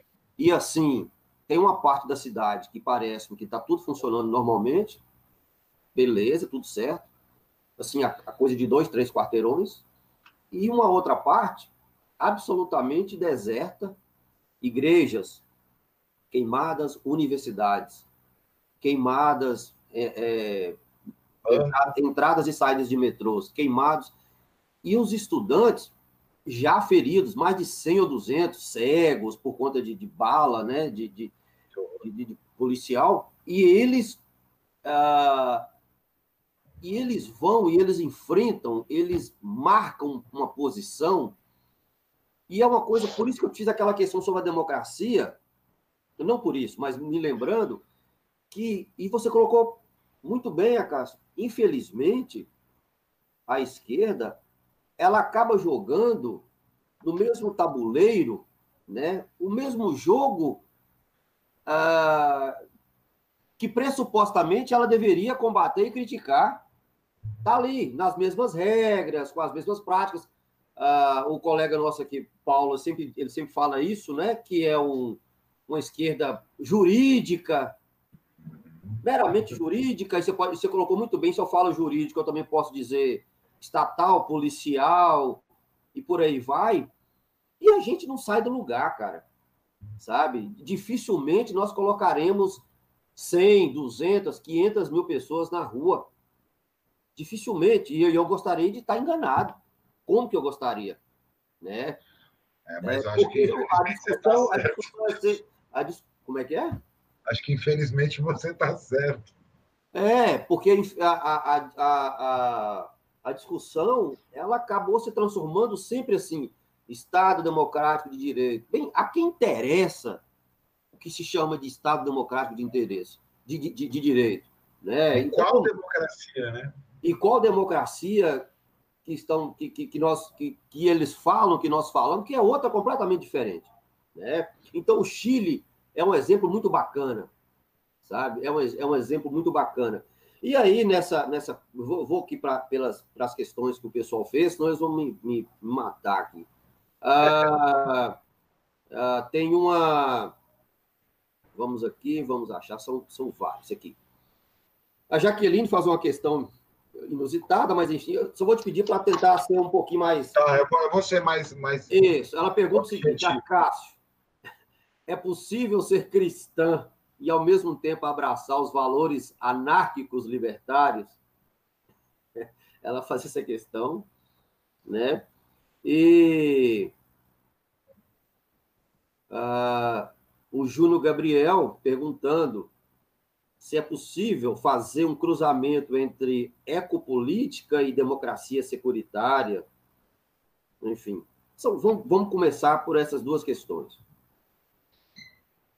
É, tá. A primeira, bom, enfim, não sou eu que vou dizer, né? Se é possível. o que eu posso dizer é assim: tem, tem um, um, trabalho muito interessante, um mestrado nas Ciências Sociais da PUC, do Gustavo Ramos de Aquino, que discute justamente essa relação entre anarquismo e cristianismo primitivo. Né? Você tem figuras como Tolstói, é, que se aproximaram. O problema, aí eu falando, né, é que a cultura judaico-cristã ela está diametralmente oposta ao que é uma proposição libertária da vida, né? As questões morais tal. Mas eu, eu diria para Jaqueline é, que, que ela pode tentar descobrir. Aí ela conta para gente se é possível ou não. É porque, sabe que eu gosto sempre? Eu falei que eu não ia me estender, mas isso aqui é rapidinho. A anarquia, ela é diferente, ou os anarquismos, a gente poderia falar. Estou né? usando aqui, tem um texto que para mim já virou clássico, que é de uma revista que existiu nos anos 90, chamada Libertárias, e tem esse texto do Passetti que chama Anarquismos, né, que estabelece essa é, diferença, né, como o anarquismo, os anarquismos é, é, são diferentes entre si. Mas, diferente das correntes socialistas, que vão filiar e fundar escolas, né, então você tem né, trotskistas, leninistas, maoístas, eh, e o próprio marxismo, que deriva de um, né, da figura, da formulação de uma figura, eh, os anarquistas eles se definem por práticas. Né? Então, você tem desde um, um sujeito como o, o, o, Florentino de Carvalho, né, que era o pseudônimo do, do, do Primitivo Soares, que se autodenominava um anarquista sem adjetivos, como você vai ter anarco-individualistas, anarco-comunistas, né, derivações mais contemporâneas, tipo anarco-queer, anarco-punk. É, por quê? Né? Porque, como o anarquismo não é uma doutrina, não é uma teoria, né? vou, vou, vou recorrer de novo ao Sebastião Furr, né? um conjunto de princípios, tal, de práticas, como ele se define muito mais pelas práticas, ele consegue produzir essa diversidade sem filiação escolástica, né? ou escolar, melhor assim. Então, não sei. É, pessoas foram anarco-cristãs. É, é o que eu poderia responder. A questão da ecopolítica com a democracia securitária, cara, eu não sei. Eu tô, eu tô, isso aí eu estou pesquisando, na verdade. É, existe uma formulação que é muito acabada, né? Começou com o Edson lá nos anos 90 e vai culminar nesse livro que chama justamente a política, e no meio disso muita história, muita vida, muita pesquisa. Mas, como eu disse, eu, eu tenho usado um pouco essa, essa nomenclatura, que não tem nenhuma pretensão de conceito, mas no sentido de, para caracterizar, na verdade, assim, como, como que surgiu essa ideia para mim? Né? É, ela, ela começou justamente num, eu comecei a pensar nisso num artigo que está publicado na revista Ecopolítica também, chama Mais Além do Contra o Golpe, que era, eu estava vendo um, um, um, debate muito infrutífero sobre a, se, se, se chamaria o impeachment da Dilma de golpe ou não. E eu fui, eu parti um pouco, a epígrafe do texto, inclusive, dessa, dessa ideia do Foucault no Segurança, Território e População, né, de que a polícia é o golpe de Estado permanente, para discutir assim, ó, na verdade, eu, eu não acredito por uma série de questões. Não acredito, não é questão de acreditar.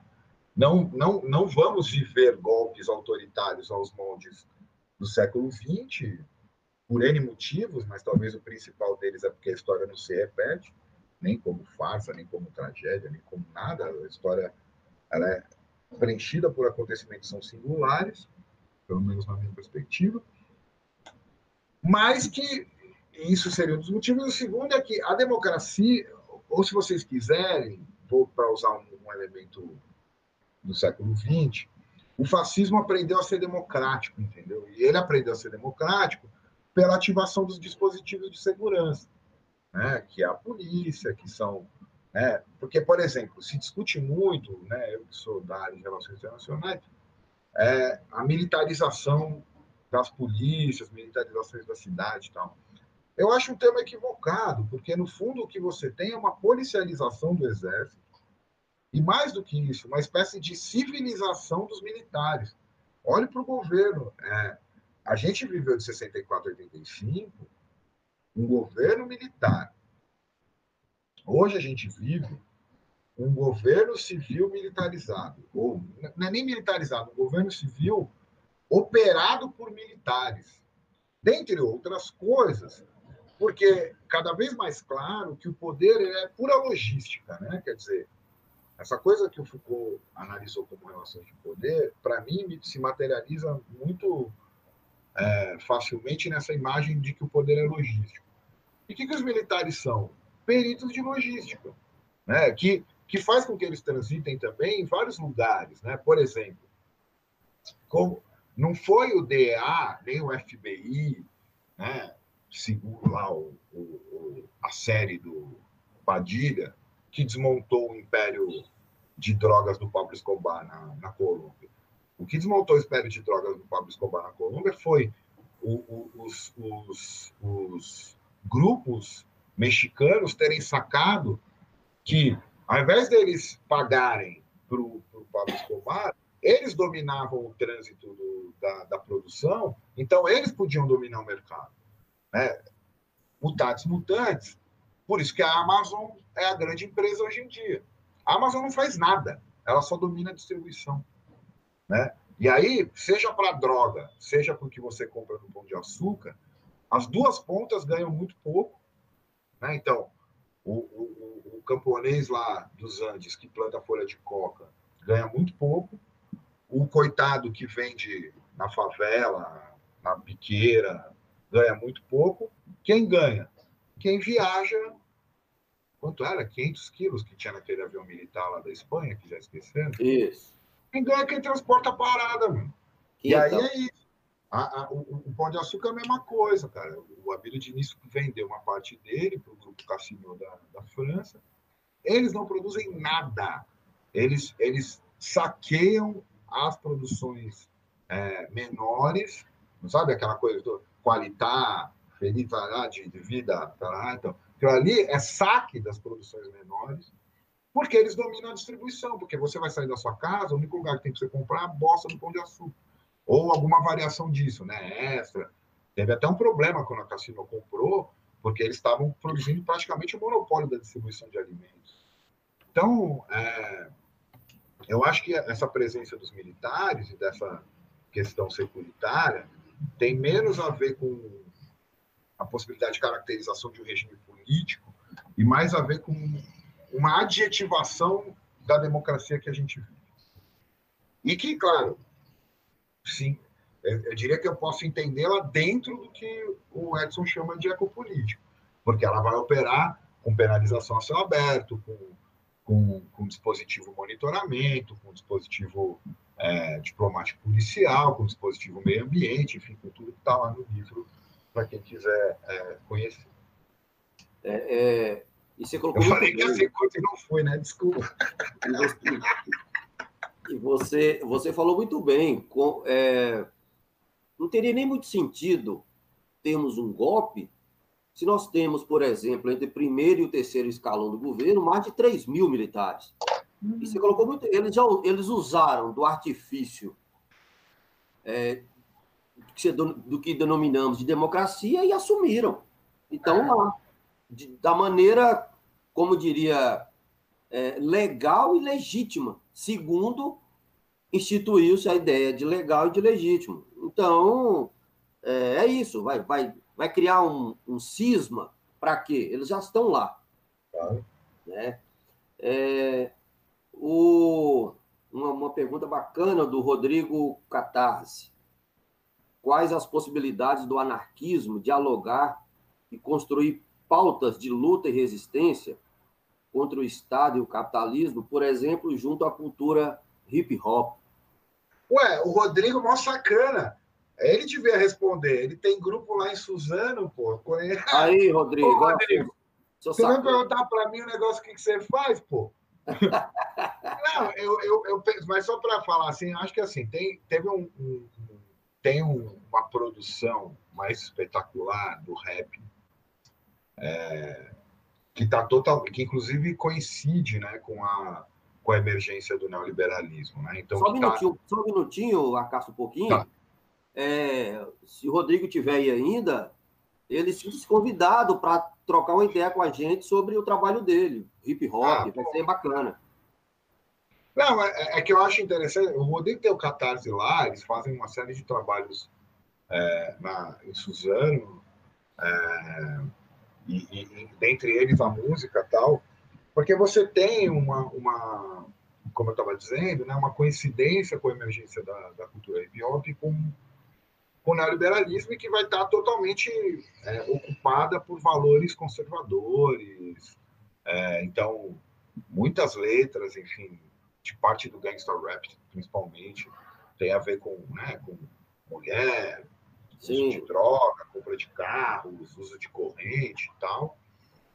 Mas que isso vem, vem mudando, assim. Eu, eu, tenho, eu, eu vejo muitos grupos muito interessantes, uma crítica muito contundente, o principal é, rapper hoje no Brasil, é, é, e aí eu não vou julgar o quanto ele é ou não é, enfim, eu só estou dando uma informação, que é um rapper é, mineiro chamado Chonga. Ele, é, ele se diz abertamente anarquista, ele fala que o que inspira toda a música dele é o caos, terrorismo poético e outros crimes exemplares, que é um livro do Hakim Bey. Já vi ele falando isso em mais de uma entrevista. Então eu vejo, é, de alguma maneira, é, eu estenderia, para além do rap, é, que essas manifestações de que a gente poderia chamar de contracultura, pós-68, elas vão sempre carregar essas duas virtualidades, sabe?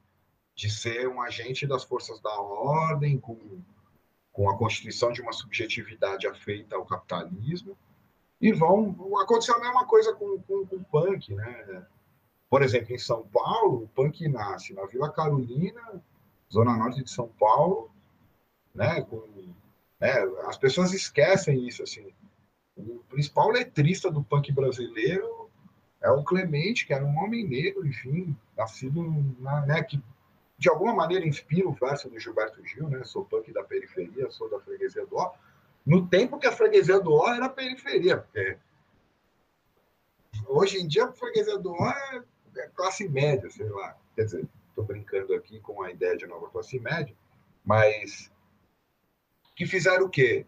O, o, próprio Clemente foi contratado pela Sony Music, se eu não me engano, botaram ele na geladeira, não gravaram o disco dele, e aí, supostamente, quem inventou o punk no Brasil foi aquele bando de filho de diplomata lá de Brasília, aquelas postas tipo Legião Urbana, Capital Inicial, ou mesmo os lixos de São Paulo é, trazido dos colégios chiques da esquerda paulistana, sabe, da Zona Oeste. Então. É... Nós estamos bem de esquerda, hein? É, eu não. Bom, eu sou anarquista, né? Então. Inclua fora dessa. Mas não, o que eu estou dizendo é que é que eu acho que existe essas duas potencialidades como existiu no punk, né? Como você teve, por exemplo, o punk na Inglaterra começa com Crash, tipo, que era um grupo que tinha propostas de vida é, contra o capitalismo mesmo. Assim, eles fizeram os primeiros squatters, ainda em, em, numa, em alguns bairros operários, é, Londres, em Londres, Manchester, acho que Belfast também, é, lugares que tinham sido bombardeados durante a Segunda Guerra e foram abandonados, eles começaram a ocupar e montar squatters ali, onde funcionavam como centros de cultura que, só para fazer o link direto com o anarquismo, é, tem textos maravilhosos de, um, de um, um dos editores da revista Freedom, na Inglaterra, que é o Colin Ward, que são várias discussões sobre anarquismo e cidade, anarquismo e arquitetura. O Colin Ward era, era arquiteto. É, e que vão cruzar com várias propostas, por exemplo, dos sujeitos nos Estados Unidos, como Paul Woodman. Né? É, acho que uma coisa que talvez eu tenha falado um pouco, e aí eu vou aproveitar a pergunta do Rodrigo falar isso, assim, cara, tem anarquista em qualquer lugar. Onde você vê, como diz o Christian Ferrer, que é um anarquista argentino, a gente é tipo uma pereba negra espalhada pelo globo. Então, né, tem no rap, tem punk, tem na Inglaterra, nos Estados Unidos, na Indonésia, no Sri Lanka deve ter também. Não, e anarquistas envolvidos com várias práticas, assim, tipo arquitetos, educadores, historiadores, médicos. É... Aqui no Pô, a Luiz Michel, a Luiz Michel foi enfermeira durante o, a, a Comuna de Paris, né? O problema é sempre a política. Por isso que eu bato muito nessa tela de política. Quer dizer, não é que ela tem que ser, porque senão fica, fica parecendo um dever ser, né? Mas ela produz alguma coisa quando ela é antipolítica. É, o Hugo Araújo perguntando, e aí tem duas ou três questões que envolvem o mesmo tema. Se você puder falar, ele até pede aqui, viu, comentar brevemente o professor fala mais que o homem da cobra, né? É, sobre a, a, criação da Zona Autônoma Capital Rio. Capital Rio. É, ele pede, a Sofia Cardoso também toca no tema. Cara, é, é isso. É, é essas zonas autônomas, tipo Capital Rio, que na verdade se constituem também como zonas mais permanentes, tipo a ZAD na, na, na França, né? ou as ações em torno do NOTAV, nos anos 90, ali na, entre a França e a, e a Itália. É, a, o próprio bairro de Exarchia, é, em Atenas, é, são experiências que só são possibilitadas por essa revolta. Capitol Hill só aconteceu porque a revolta tomou as ruas, coincidentemente é na mesma cidade de Seattle, onde ocorreu o, o, a revolta de 99. O problema é como que os caras vão neutralizar esse tipo de coisa. Por isso a minha insistência contra as políticas de segurança. Com política de segurança. Né? Mataram o menino lá dentro. Vai saber se foi a polícia, foi algum redneck da alt-right estadunidense. E como eles fazem nas experiências também de, de, de vida coletiva, menores, como squatters, como casas coletivas, né, que principalmente dos anos 80 para cá, o Anacopunk faz muito, que é o quê? Na Exaust eles fizeram isso deliberadamente, infiltraram traficantes dentro do lugar para poder dizer, ó, os caras vendem droga ali. É, no, no, nesses, nessas casas também, né? A primeira acusação é que isso é uma zona livre para uso de drogas e tal. Você vai vendo a operacionalidade de algumas políticas de segurança, como, por exemplo, a proibição e a guerra às drogas. É... Aí tem que ficar ligado nisso aí, para ver quanto se mantém. Enfim. Mas é, eu, eu penso assim que se avalia essas políticas muito pelo sucesso delas, entre aspas. Acho que só o fato dela ter emergido é um dado da potência da revolta antipolítica na anarquia contemporânea. Ela surgiu.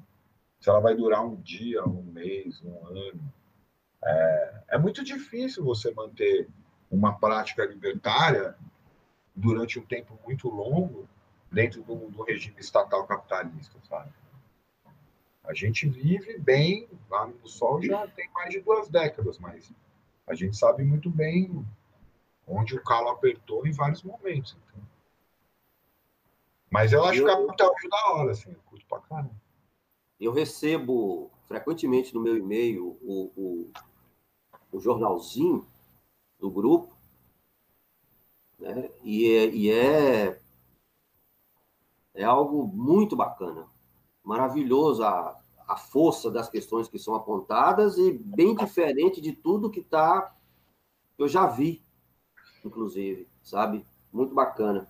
A, a Margarete, quando Margarete Rago diz que quando você falou aí do, do livro do, do, do Foucaultiano, eu nem eu nem não estou conseguindo lembrar aqui, também nem saber. É, ela... quem era o cara? Quem que era o Foucaultiano? É... Era o Frederico. Pronto, eu falo o nome ah, dele. Tá. Frederico. Tá, tá bom. Foucaultiano liberal. Lembrei. Aí a Margarete cita, bem, ele também não fala dos anarquistas, bem, ele também não fala das feministas e de ninguém que se revoltou. E aí ela, ela, ela chama atenção. Mas é importante o seguinte, mas a culpa não é do Foucault. Claro que não, não, imagina. Ele tá morto, caralho.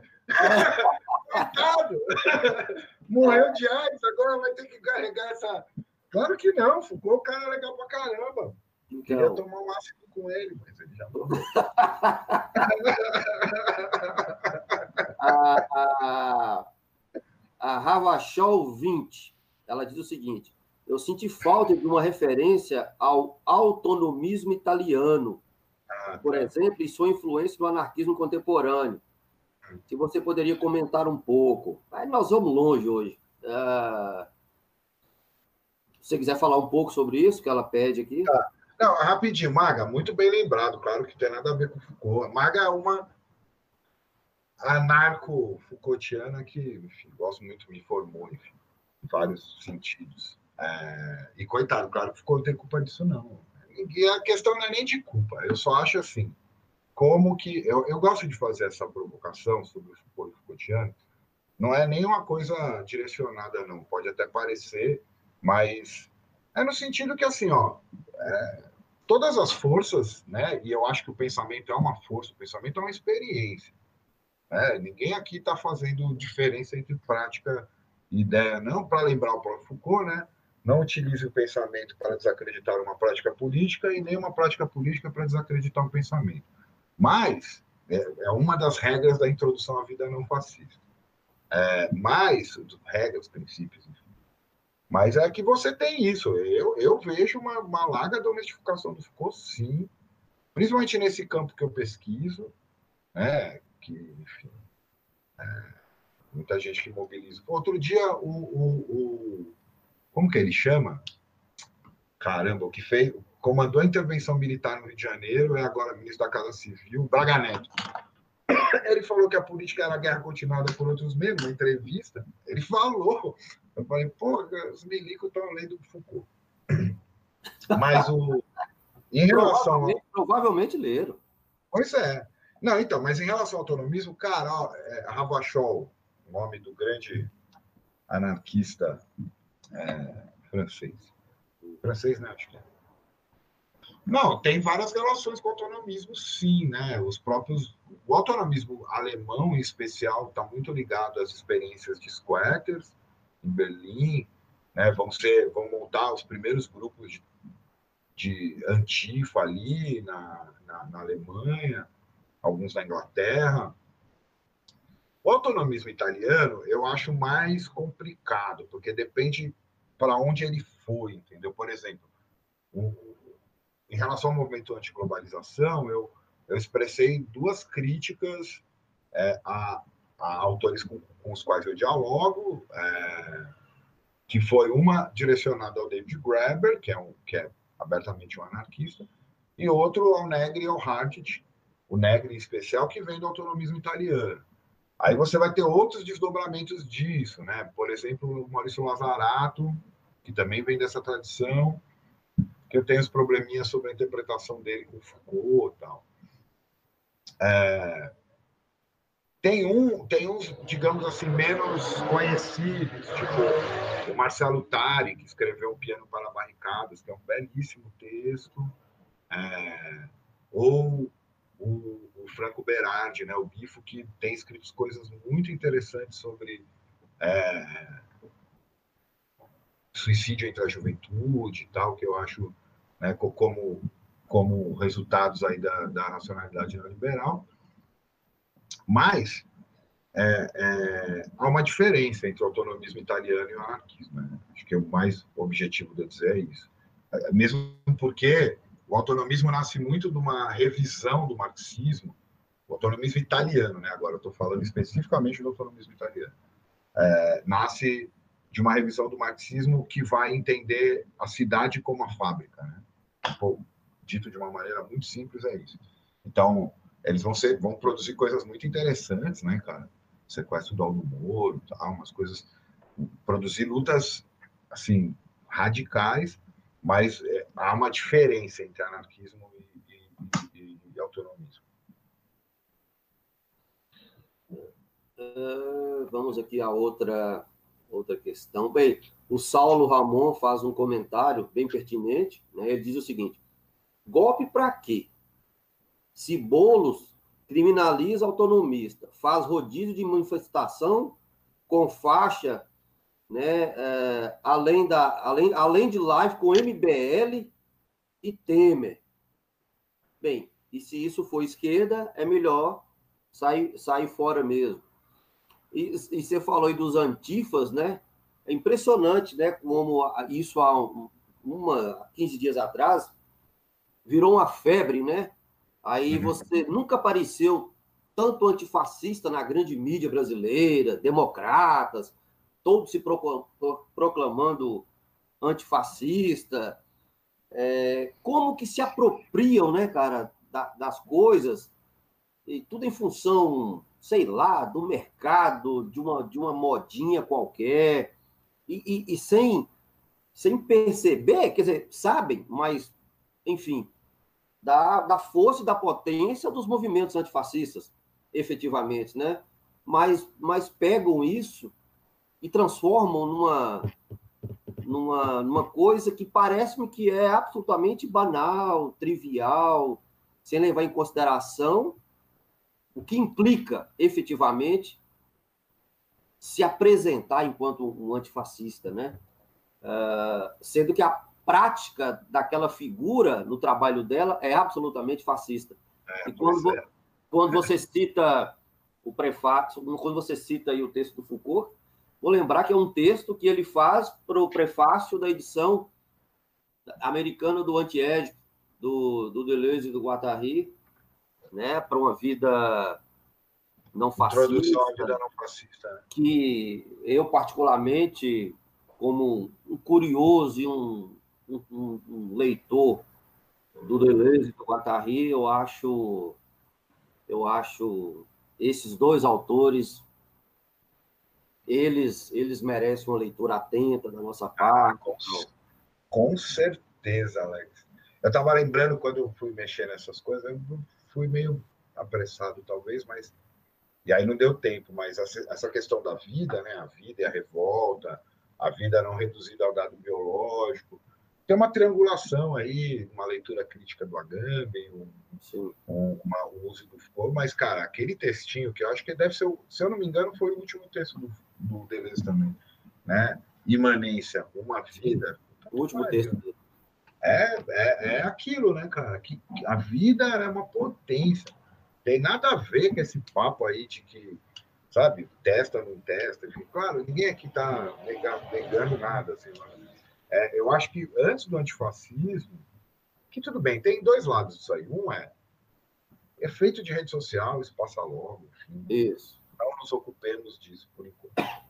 É, o outro, de fato, né, falta uma uma qualificação aí nessa busca frenética de um de um de uma pauta que unifique todo mundo, que é sempre de novo lembrando a introdução à vida não fascista, né? Libere o pensamento de toda a paranoia unitária e totalizante, pô. Mas pensando no Deleuze, é, é sempre bom lembrar que a introdução à vida não fascista não é o texto do Foucault, né? É o Foucault dizendo que o antiédipo é uma introdução ao fascismo. Então é, é bem, é bem. É, eu gosto muito dele. Do Guattari também. O Guattari sempre tem a sensação de que ele seria um bom parceiro de bar. Assim. Embora o Deleuze bebesse muito também, mas eu acho que o Guattari era mais doidão, assim. Eu tenho essa impressão. Ô, ô Acácio, o, pessoal, o Rafael Nascimento está pedindo, eu vou pedir o Rafael para entrar em contato no e-mail com a gente, do, do laboratório que nós temos, para lembrar, que eu vou te pedir o seguinte: é, as referências que você citou aí, os autores, as referências uhum. dos Se você puder passar. Aí você cola na... no meu e-mail, aí eu, eu repasso para a galera que estiver pedindo, que quiser pedir. No caso aqui, o, o Rafael, entendeu? Porque se eu pedir agora, você nem vai. Foi muita coisa que você citou. Depois você manda para mim, eu te lembro, ó, manda aí as referências para mim, que aí eu repasso para a galera que tiver interesse. Pode, pode deixar. Bacana. É... Ah, tá. E já, já estamos chegando aí aos. Pô, já tem quase duas horas e meia de, de prosa. É, é, falaram aqui sempre aqui para citar o ACAB, né? Que é o. Todos, isso, todos os policiais são bastardos. Só, só para lembrar, como eu falei do Chile, lá teve um cachorro, né? Que ficou famoso, né? É um cachorro negro, que eles colocam um lenço hoje e tal, e virou um símbolo. É, que eles colocaram o nome de Mata Pacos. Mata Pacos. Que é mata policiais. E, é. e assim, e uma coisa que eu notei, a, a como que o, o, o, movimento deles, por mais tudo bem, há uma crítica ao Pineira, a, a, a processo de, privatização do setor público do Chile, mas é, é, impressionante como que a, a fúria não sei, a impressão que eu tive, ela é, ela é mais, a, a potência dela ela é direcionada muito mais aos policiais, à força policial, do que tudo bem, eles estão ali em função do Pinheira, do tal, tal, a gente sabe disso. Mas é, é você conversando, eles você via uma, uma expressão diferente ao falar do Pinheira quando, e, e ao falar do, do, do, da, das polícias. Entendeu? Como que eles tinham muito mais raiva das polícias. É, cara, porque é, é muito interessante isso da, da, do confronto policial em manifestação de rua, né? Porque o sujeito vive a experiência imediata do choque com o poder, né? É, não tem muita elaboração. E eu estou dizendo isso como uma coisa positiva. É, tem aquela coisa lá do, do a vida dos homens infames, né? Que ele fala que foram existências que só se perpetuaram pelo choque com os poderes. É a experiência dessa galera aqui, né? É, tem a coragem de enfrentar as forças policiais, porque assim, é de uma simetria, é uma guerra totalmente assimétrica, assim. É, os caras estão todos parametrados. É uma das principais fabricantes das armas, eu gosto sempre de falar isso, das armas menos letais, eles chamam de armas não letais, elas são menos letais. Porque alguém pode morrer, sim, com, uma, com um tiro de elastano, alguém pode morrer com, com gás, com, com, arma química. Não é nem isso, né? Uma bomba de gás lacrimogêneo eu chamo de arma química. Se ela vai produzir a morte ou não é uma outra, uma outra história. Mas isso cria uma, uma clareza analítica do que é o poder que poupa uma grande parte de elaboração aí que é, é, por isso que assim eles sabem que seja o Pinheira, seja a concertação, a polícia vai continuar na rua, então é isso. Cops are bastards. Uma amiga minha uma vez problematizou essa, essa, essa, esse acrônimo, né? Por conta da questão do bastardo, né? Tipo, é, não tem muito problema de ser bastardo, é que Bastards é, vem, vem muito do. É, o Acabe vem de grupos marginais, depois grupos de, de torcida na Inglaterra, no primeiro momento. Então, Bastards é tipo, virou. É, uma, é um xingamento que já nem tem. É igual filho da puta. Assim. Você chama alguém de filho da puta, você não, não necessariamente está falando que a, a, a progenitora da pessoa é, é uma profissional do sexo. Mas é, enfim, mas é, é isso. É, a marca no, nos protestos dos Estados Unidos também, né? Você vê, você vê muito. Abolish Police e Al Cops Bastards. Bem, a última questão, desculpem as pessoas que nós não conseguimos repassar aqui as questões, da é, de do Levi Sena Cunha. Nossa, é um precisaríamos de muito tempo, mas perguntando se você poderia comentar um pouco mais sobre os movimentos de 2013 no Brasil. Eu acho, é... eu vou, vou, ser bem curto. Foi o maior foi, foi o maior acontecimento político da nova república. Sem valorar. Foi o maior acontecimento político da nova república. Muito mais que as diretas já, muito mais do que o impeachment do Collor, muito mais do que o impeachment da Dilma O Brasil só se entende hoje, para mim, a partir de junho de 2013. E que, e que a, uma das, não acusações, né, mas uma das, uma das questões que são, que são, uma das questões colocadas por, o pessoal da esquerda, vamos dizer assim, para a esquerda, é que não soube ler, nem soube entender uh, esses movimentos. Né? Eu acho. E eles falam que isso foi o começo do golpe, né?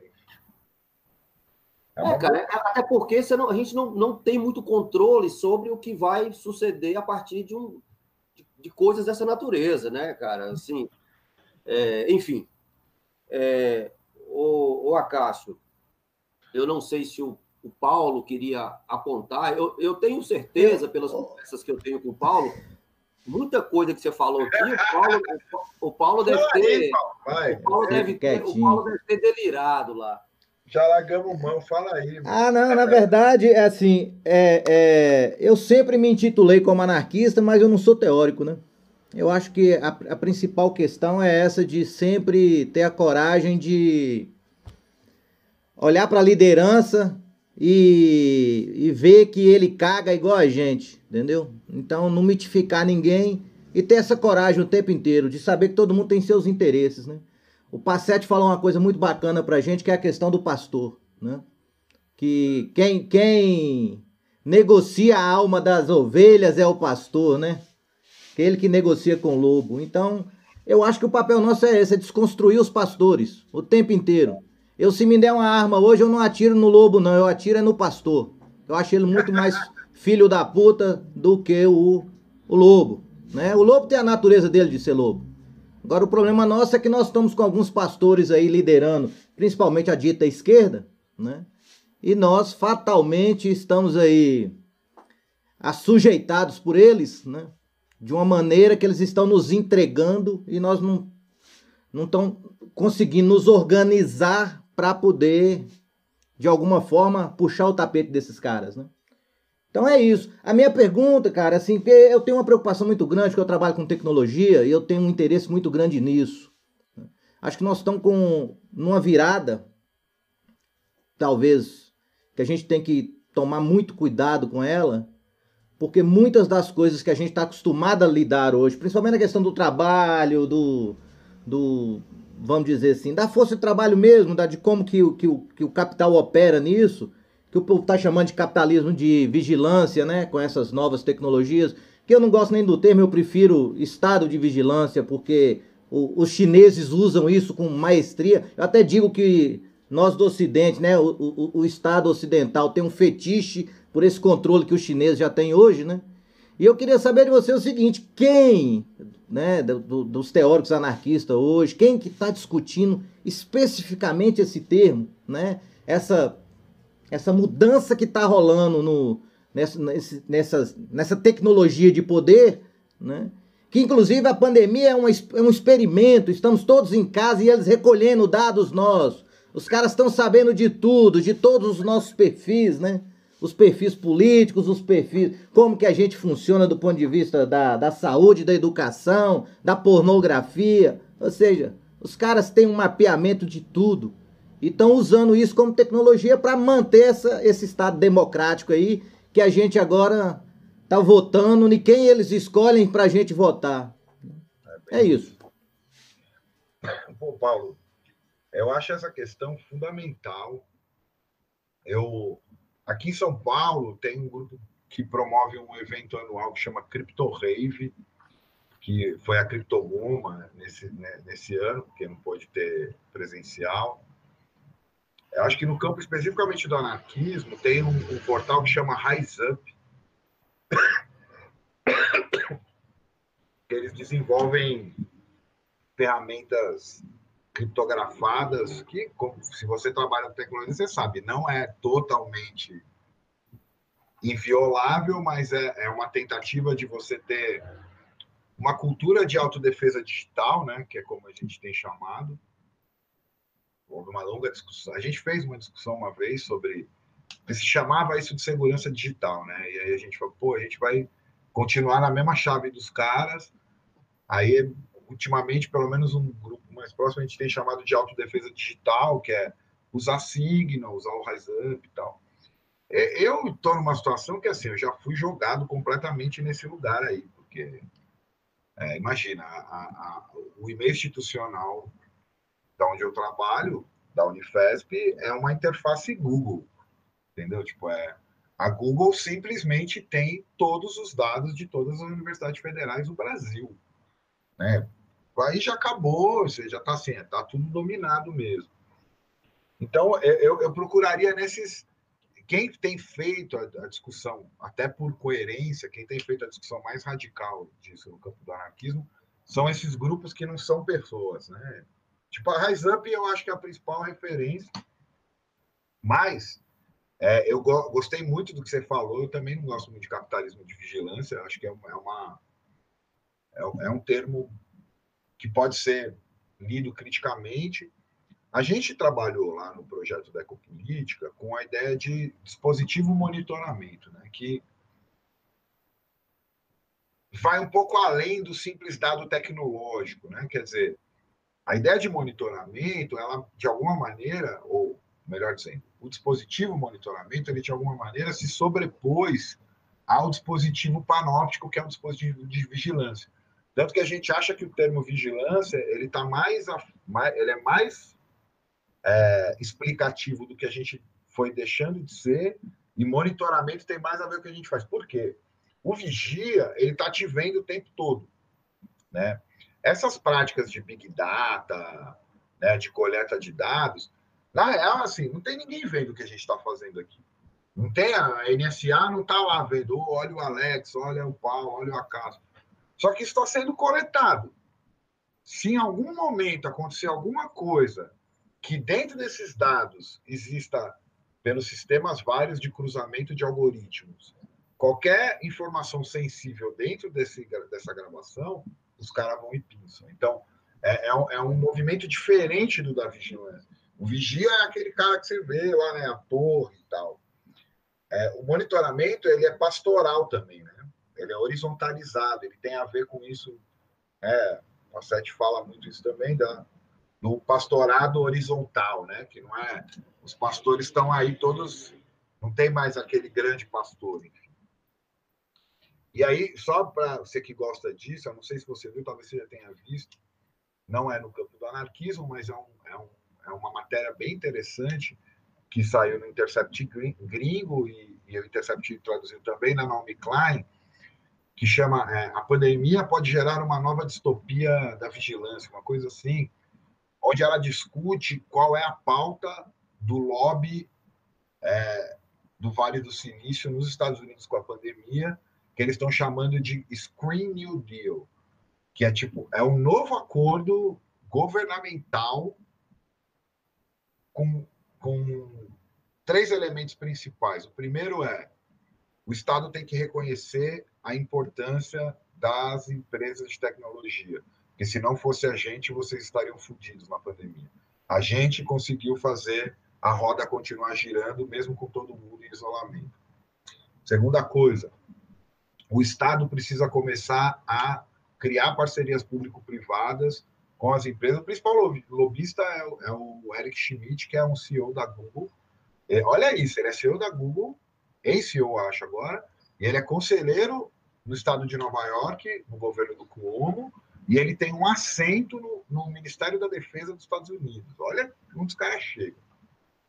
E aí ele, tem, ele diz, o segundo ponto é que o Estado precisa começar a financiar isso. E o terceiro, que tem a ver com o segundo, porque isso vai ter de importância geoestratégica para a disputa do controle do planeta, porque a China já está na frente disso.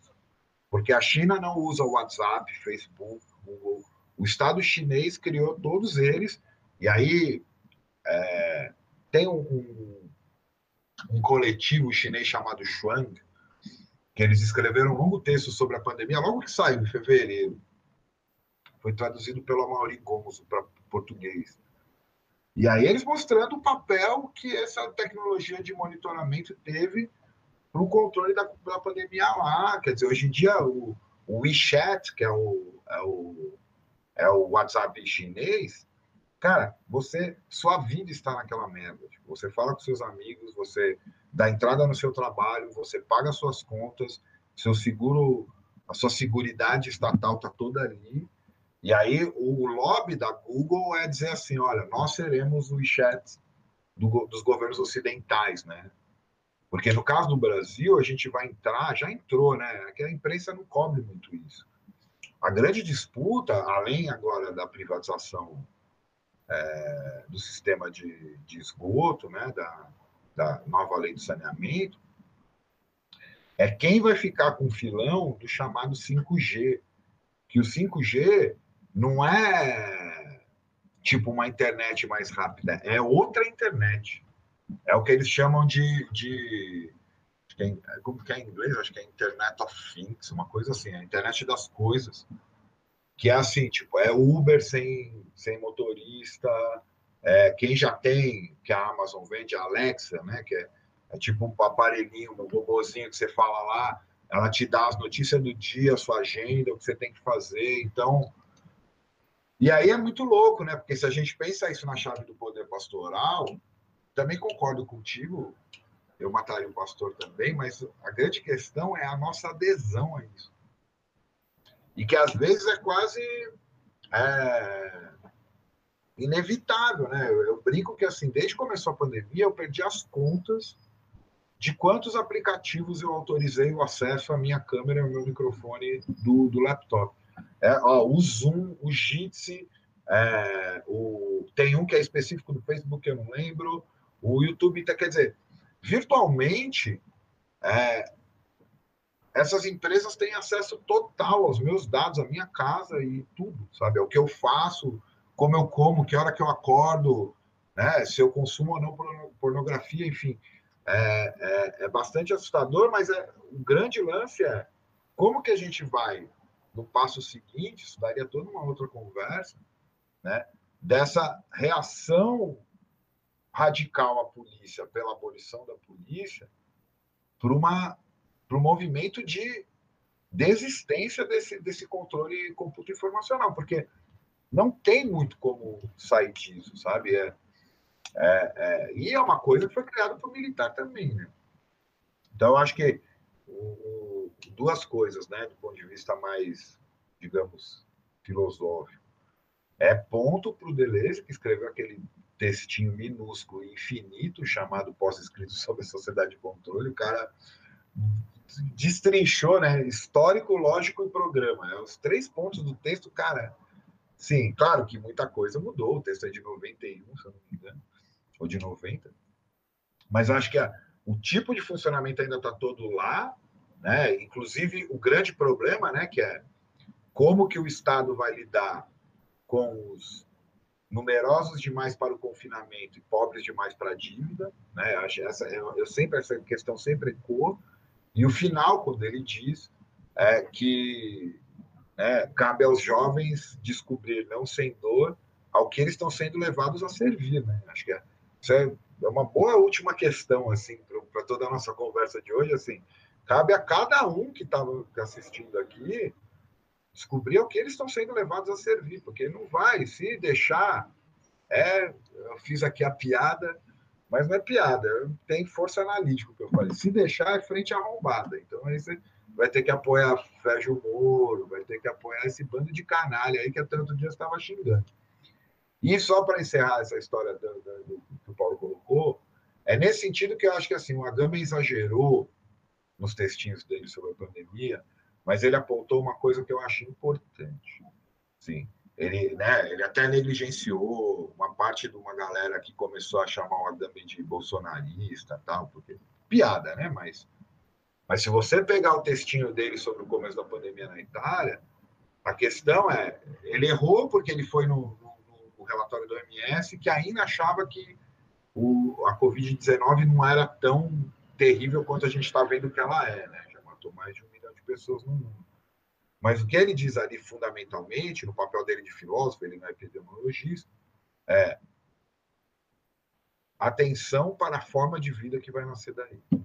E a forma de vida é essa, assim, onde é, não é só trabalhar, o que é mais terrível, mas assim, é transformar sua casa numa unidade de trabalho, é transferir todos os seus afetos para essa interação computa informacional. Cara, a gente não sabe qual é o efeito disso é, político subjetivo, a gente não sabe. Não, não adianta nem eu, eu posso especular aqui que eu a minha, a minha projeção é a mais pessimista possível. Mas se a gente for ser honesto, é, a gente já está no quarto mês disso aqui. Né? A gente já está descobrindo que, por exemplo, tem umas comodidades que são legais. Assim, eu não teria conhecido o Alex, o Paulo, se não fosse isso aqui. Mas qual vai ser o efeito nisso na maneira como a gente pensa, nossa experiência de pensamento? A gente não sabe. E o Agamben lá, velhinho, já, velhinho não, é velhinho, já tem quase 80 anos chamou a atenção para isso e foi meio ridicularizado. Teve um texto super mal educado de uma filósofa da, da Unicamp. Eu achei mal educado, sabe? Se recusando a pensar. Não, é porque eu, eu também tenho problema com a Dames. Eu terminei discordando dele sobre a questão da política e tal, mas é, ele foi uma das poucas vozes que falou assim: olha, vocês acham mesmo que em nome da defesa da vida vale não poder mais enterrar parente, vale no, tipo é, confinar a nossa vida é, de maneira crítica dentro do ambiente doméstico, é, é um problema. E se transferindo para o Brasil, isso é um problema ainda maior, porque o, o mecanismo aqui é mais perverso. A gente está podendo cuidar da saúde, comer, evitar aglomeração e tal. E os milhões que estão entregues à morte aí na rua, que estão no dilema entre é, morrer de fome em casa ou morrer de Covid trabalhando. Isso é a, a experiência da morte do nosso tempo, já que a gente falou tão mal da democracia aqui com razão, eu acho hoje a experiência de controle e morte do nosso tempo é infinitamente maior do que a experiência de quem viveu os campos de concentração. A capacidade técnica de produzir morte, a capacidade é, tecnológica de, de, controlar a conduta das pessoas, cara, faz a experiência nazista uma brincadeira de criança. Querido, uh... É...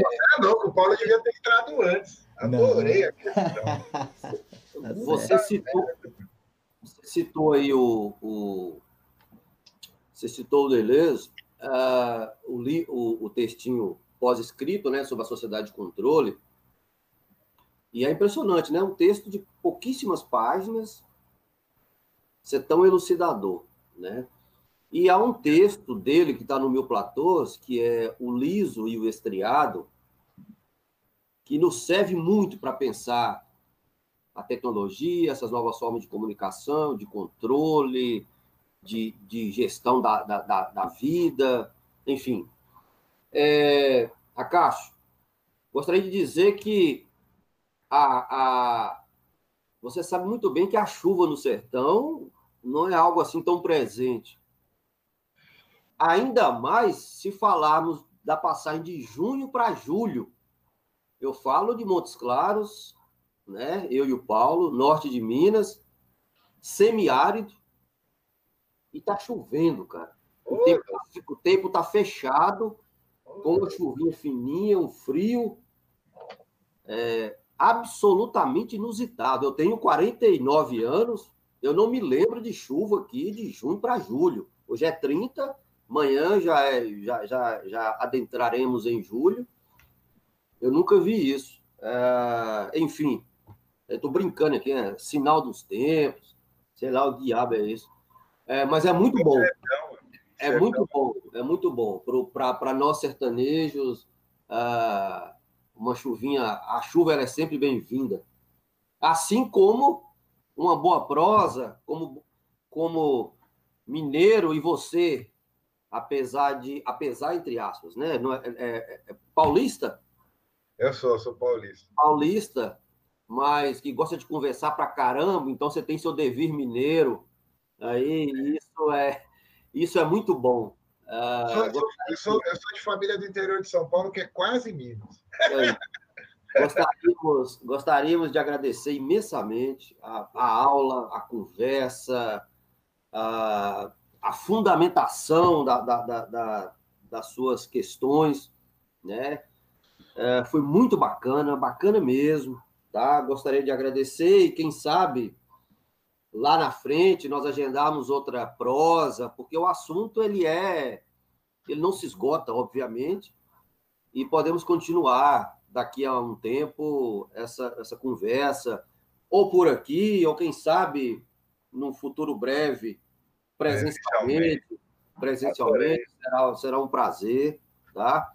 É, muito obrigado mesmo, obrigado a todo mundo que entrou, que participou, entrou, saía, entrava, saía, foi muito bacana, tá? É, enfim, é, obrigado mesmo, sua gentileza, seu carinho, e você tem aí mais um minutinho para se despedir. Enfim, fique à vontade. Não, só agradecer, cara. Pô, foi muito legal. Adorei, adorei. Boa conversa mesmo. Acho que a gente conseguiu um pouquinho, né, Paulo? Corrija aí, subverter essa mediação tecnológica para um bom encontro, né? Já que a gente falou no finalzinho tanto do Deleuze, a leitura dele do Spinoza é sempre bem-vinda também. Claro. Tá chovendo aí, cara. Aí, tá é. Só faltou a, só faltou a cana. Ah, aí, aí a faltadia, viu? É. aí a faltadia. É, aí vamos, vamos embora até a noite. Cara, muito, muito, obrigado mesmo. É, Paulo, contigo. Gente, ó, obrigado a todos que participaram aí no chat. Obrigado a Cássia, Alex. Grande abraço para todo mundo. Se inscrevam aí no canal, viu? É isso.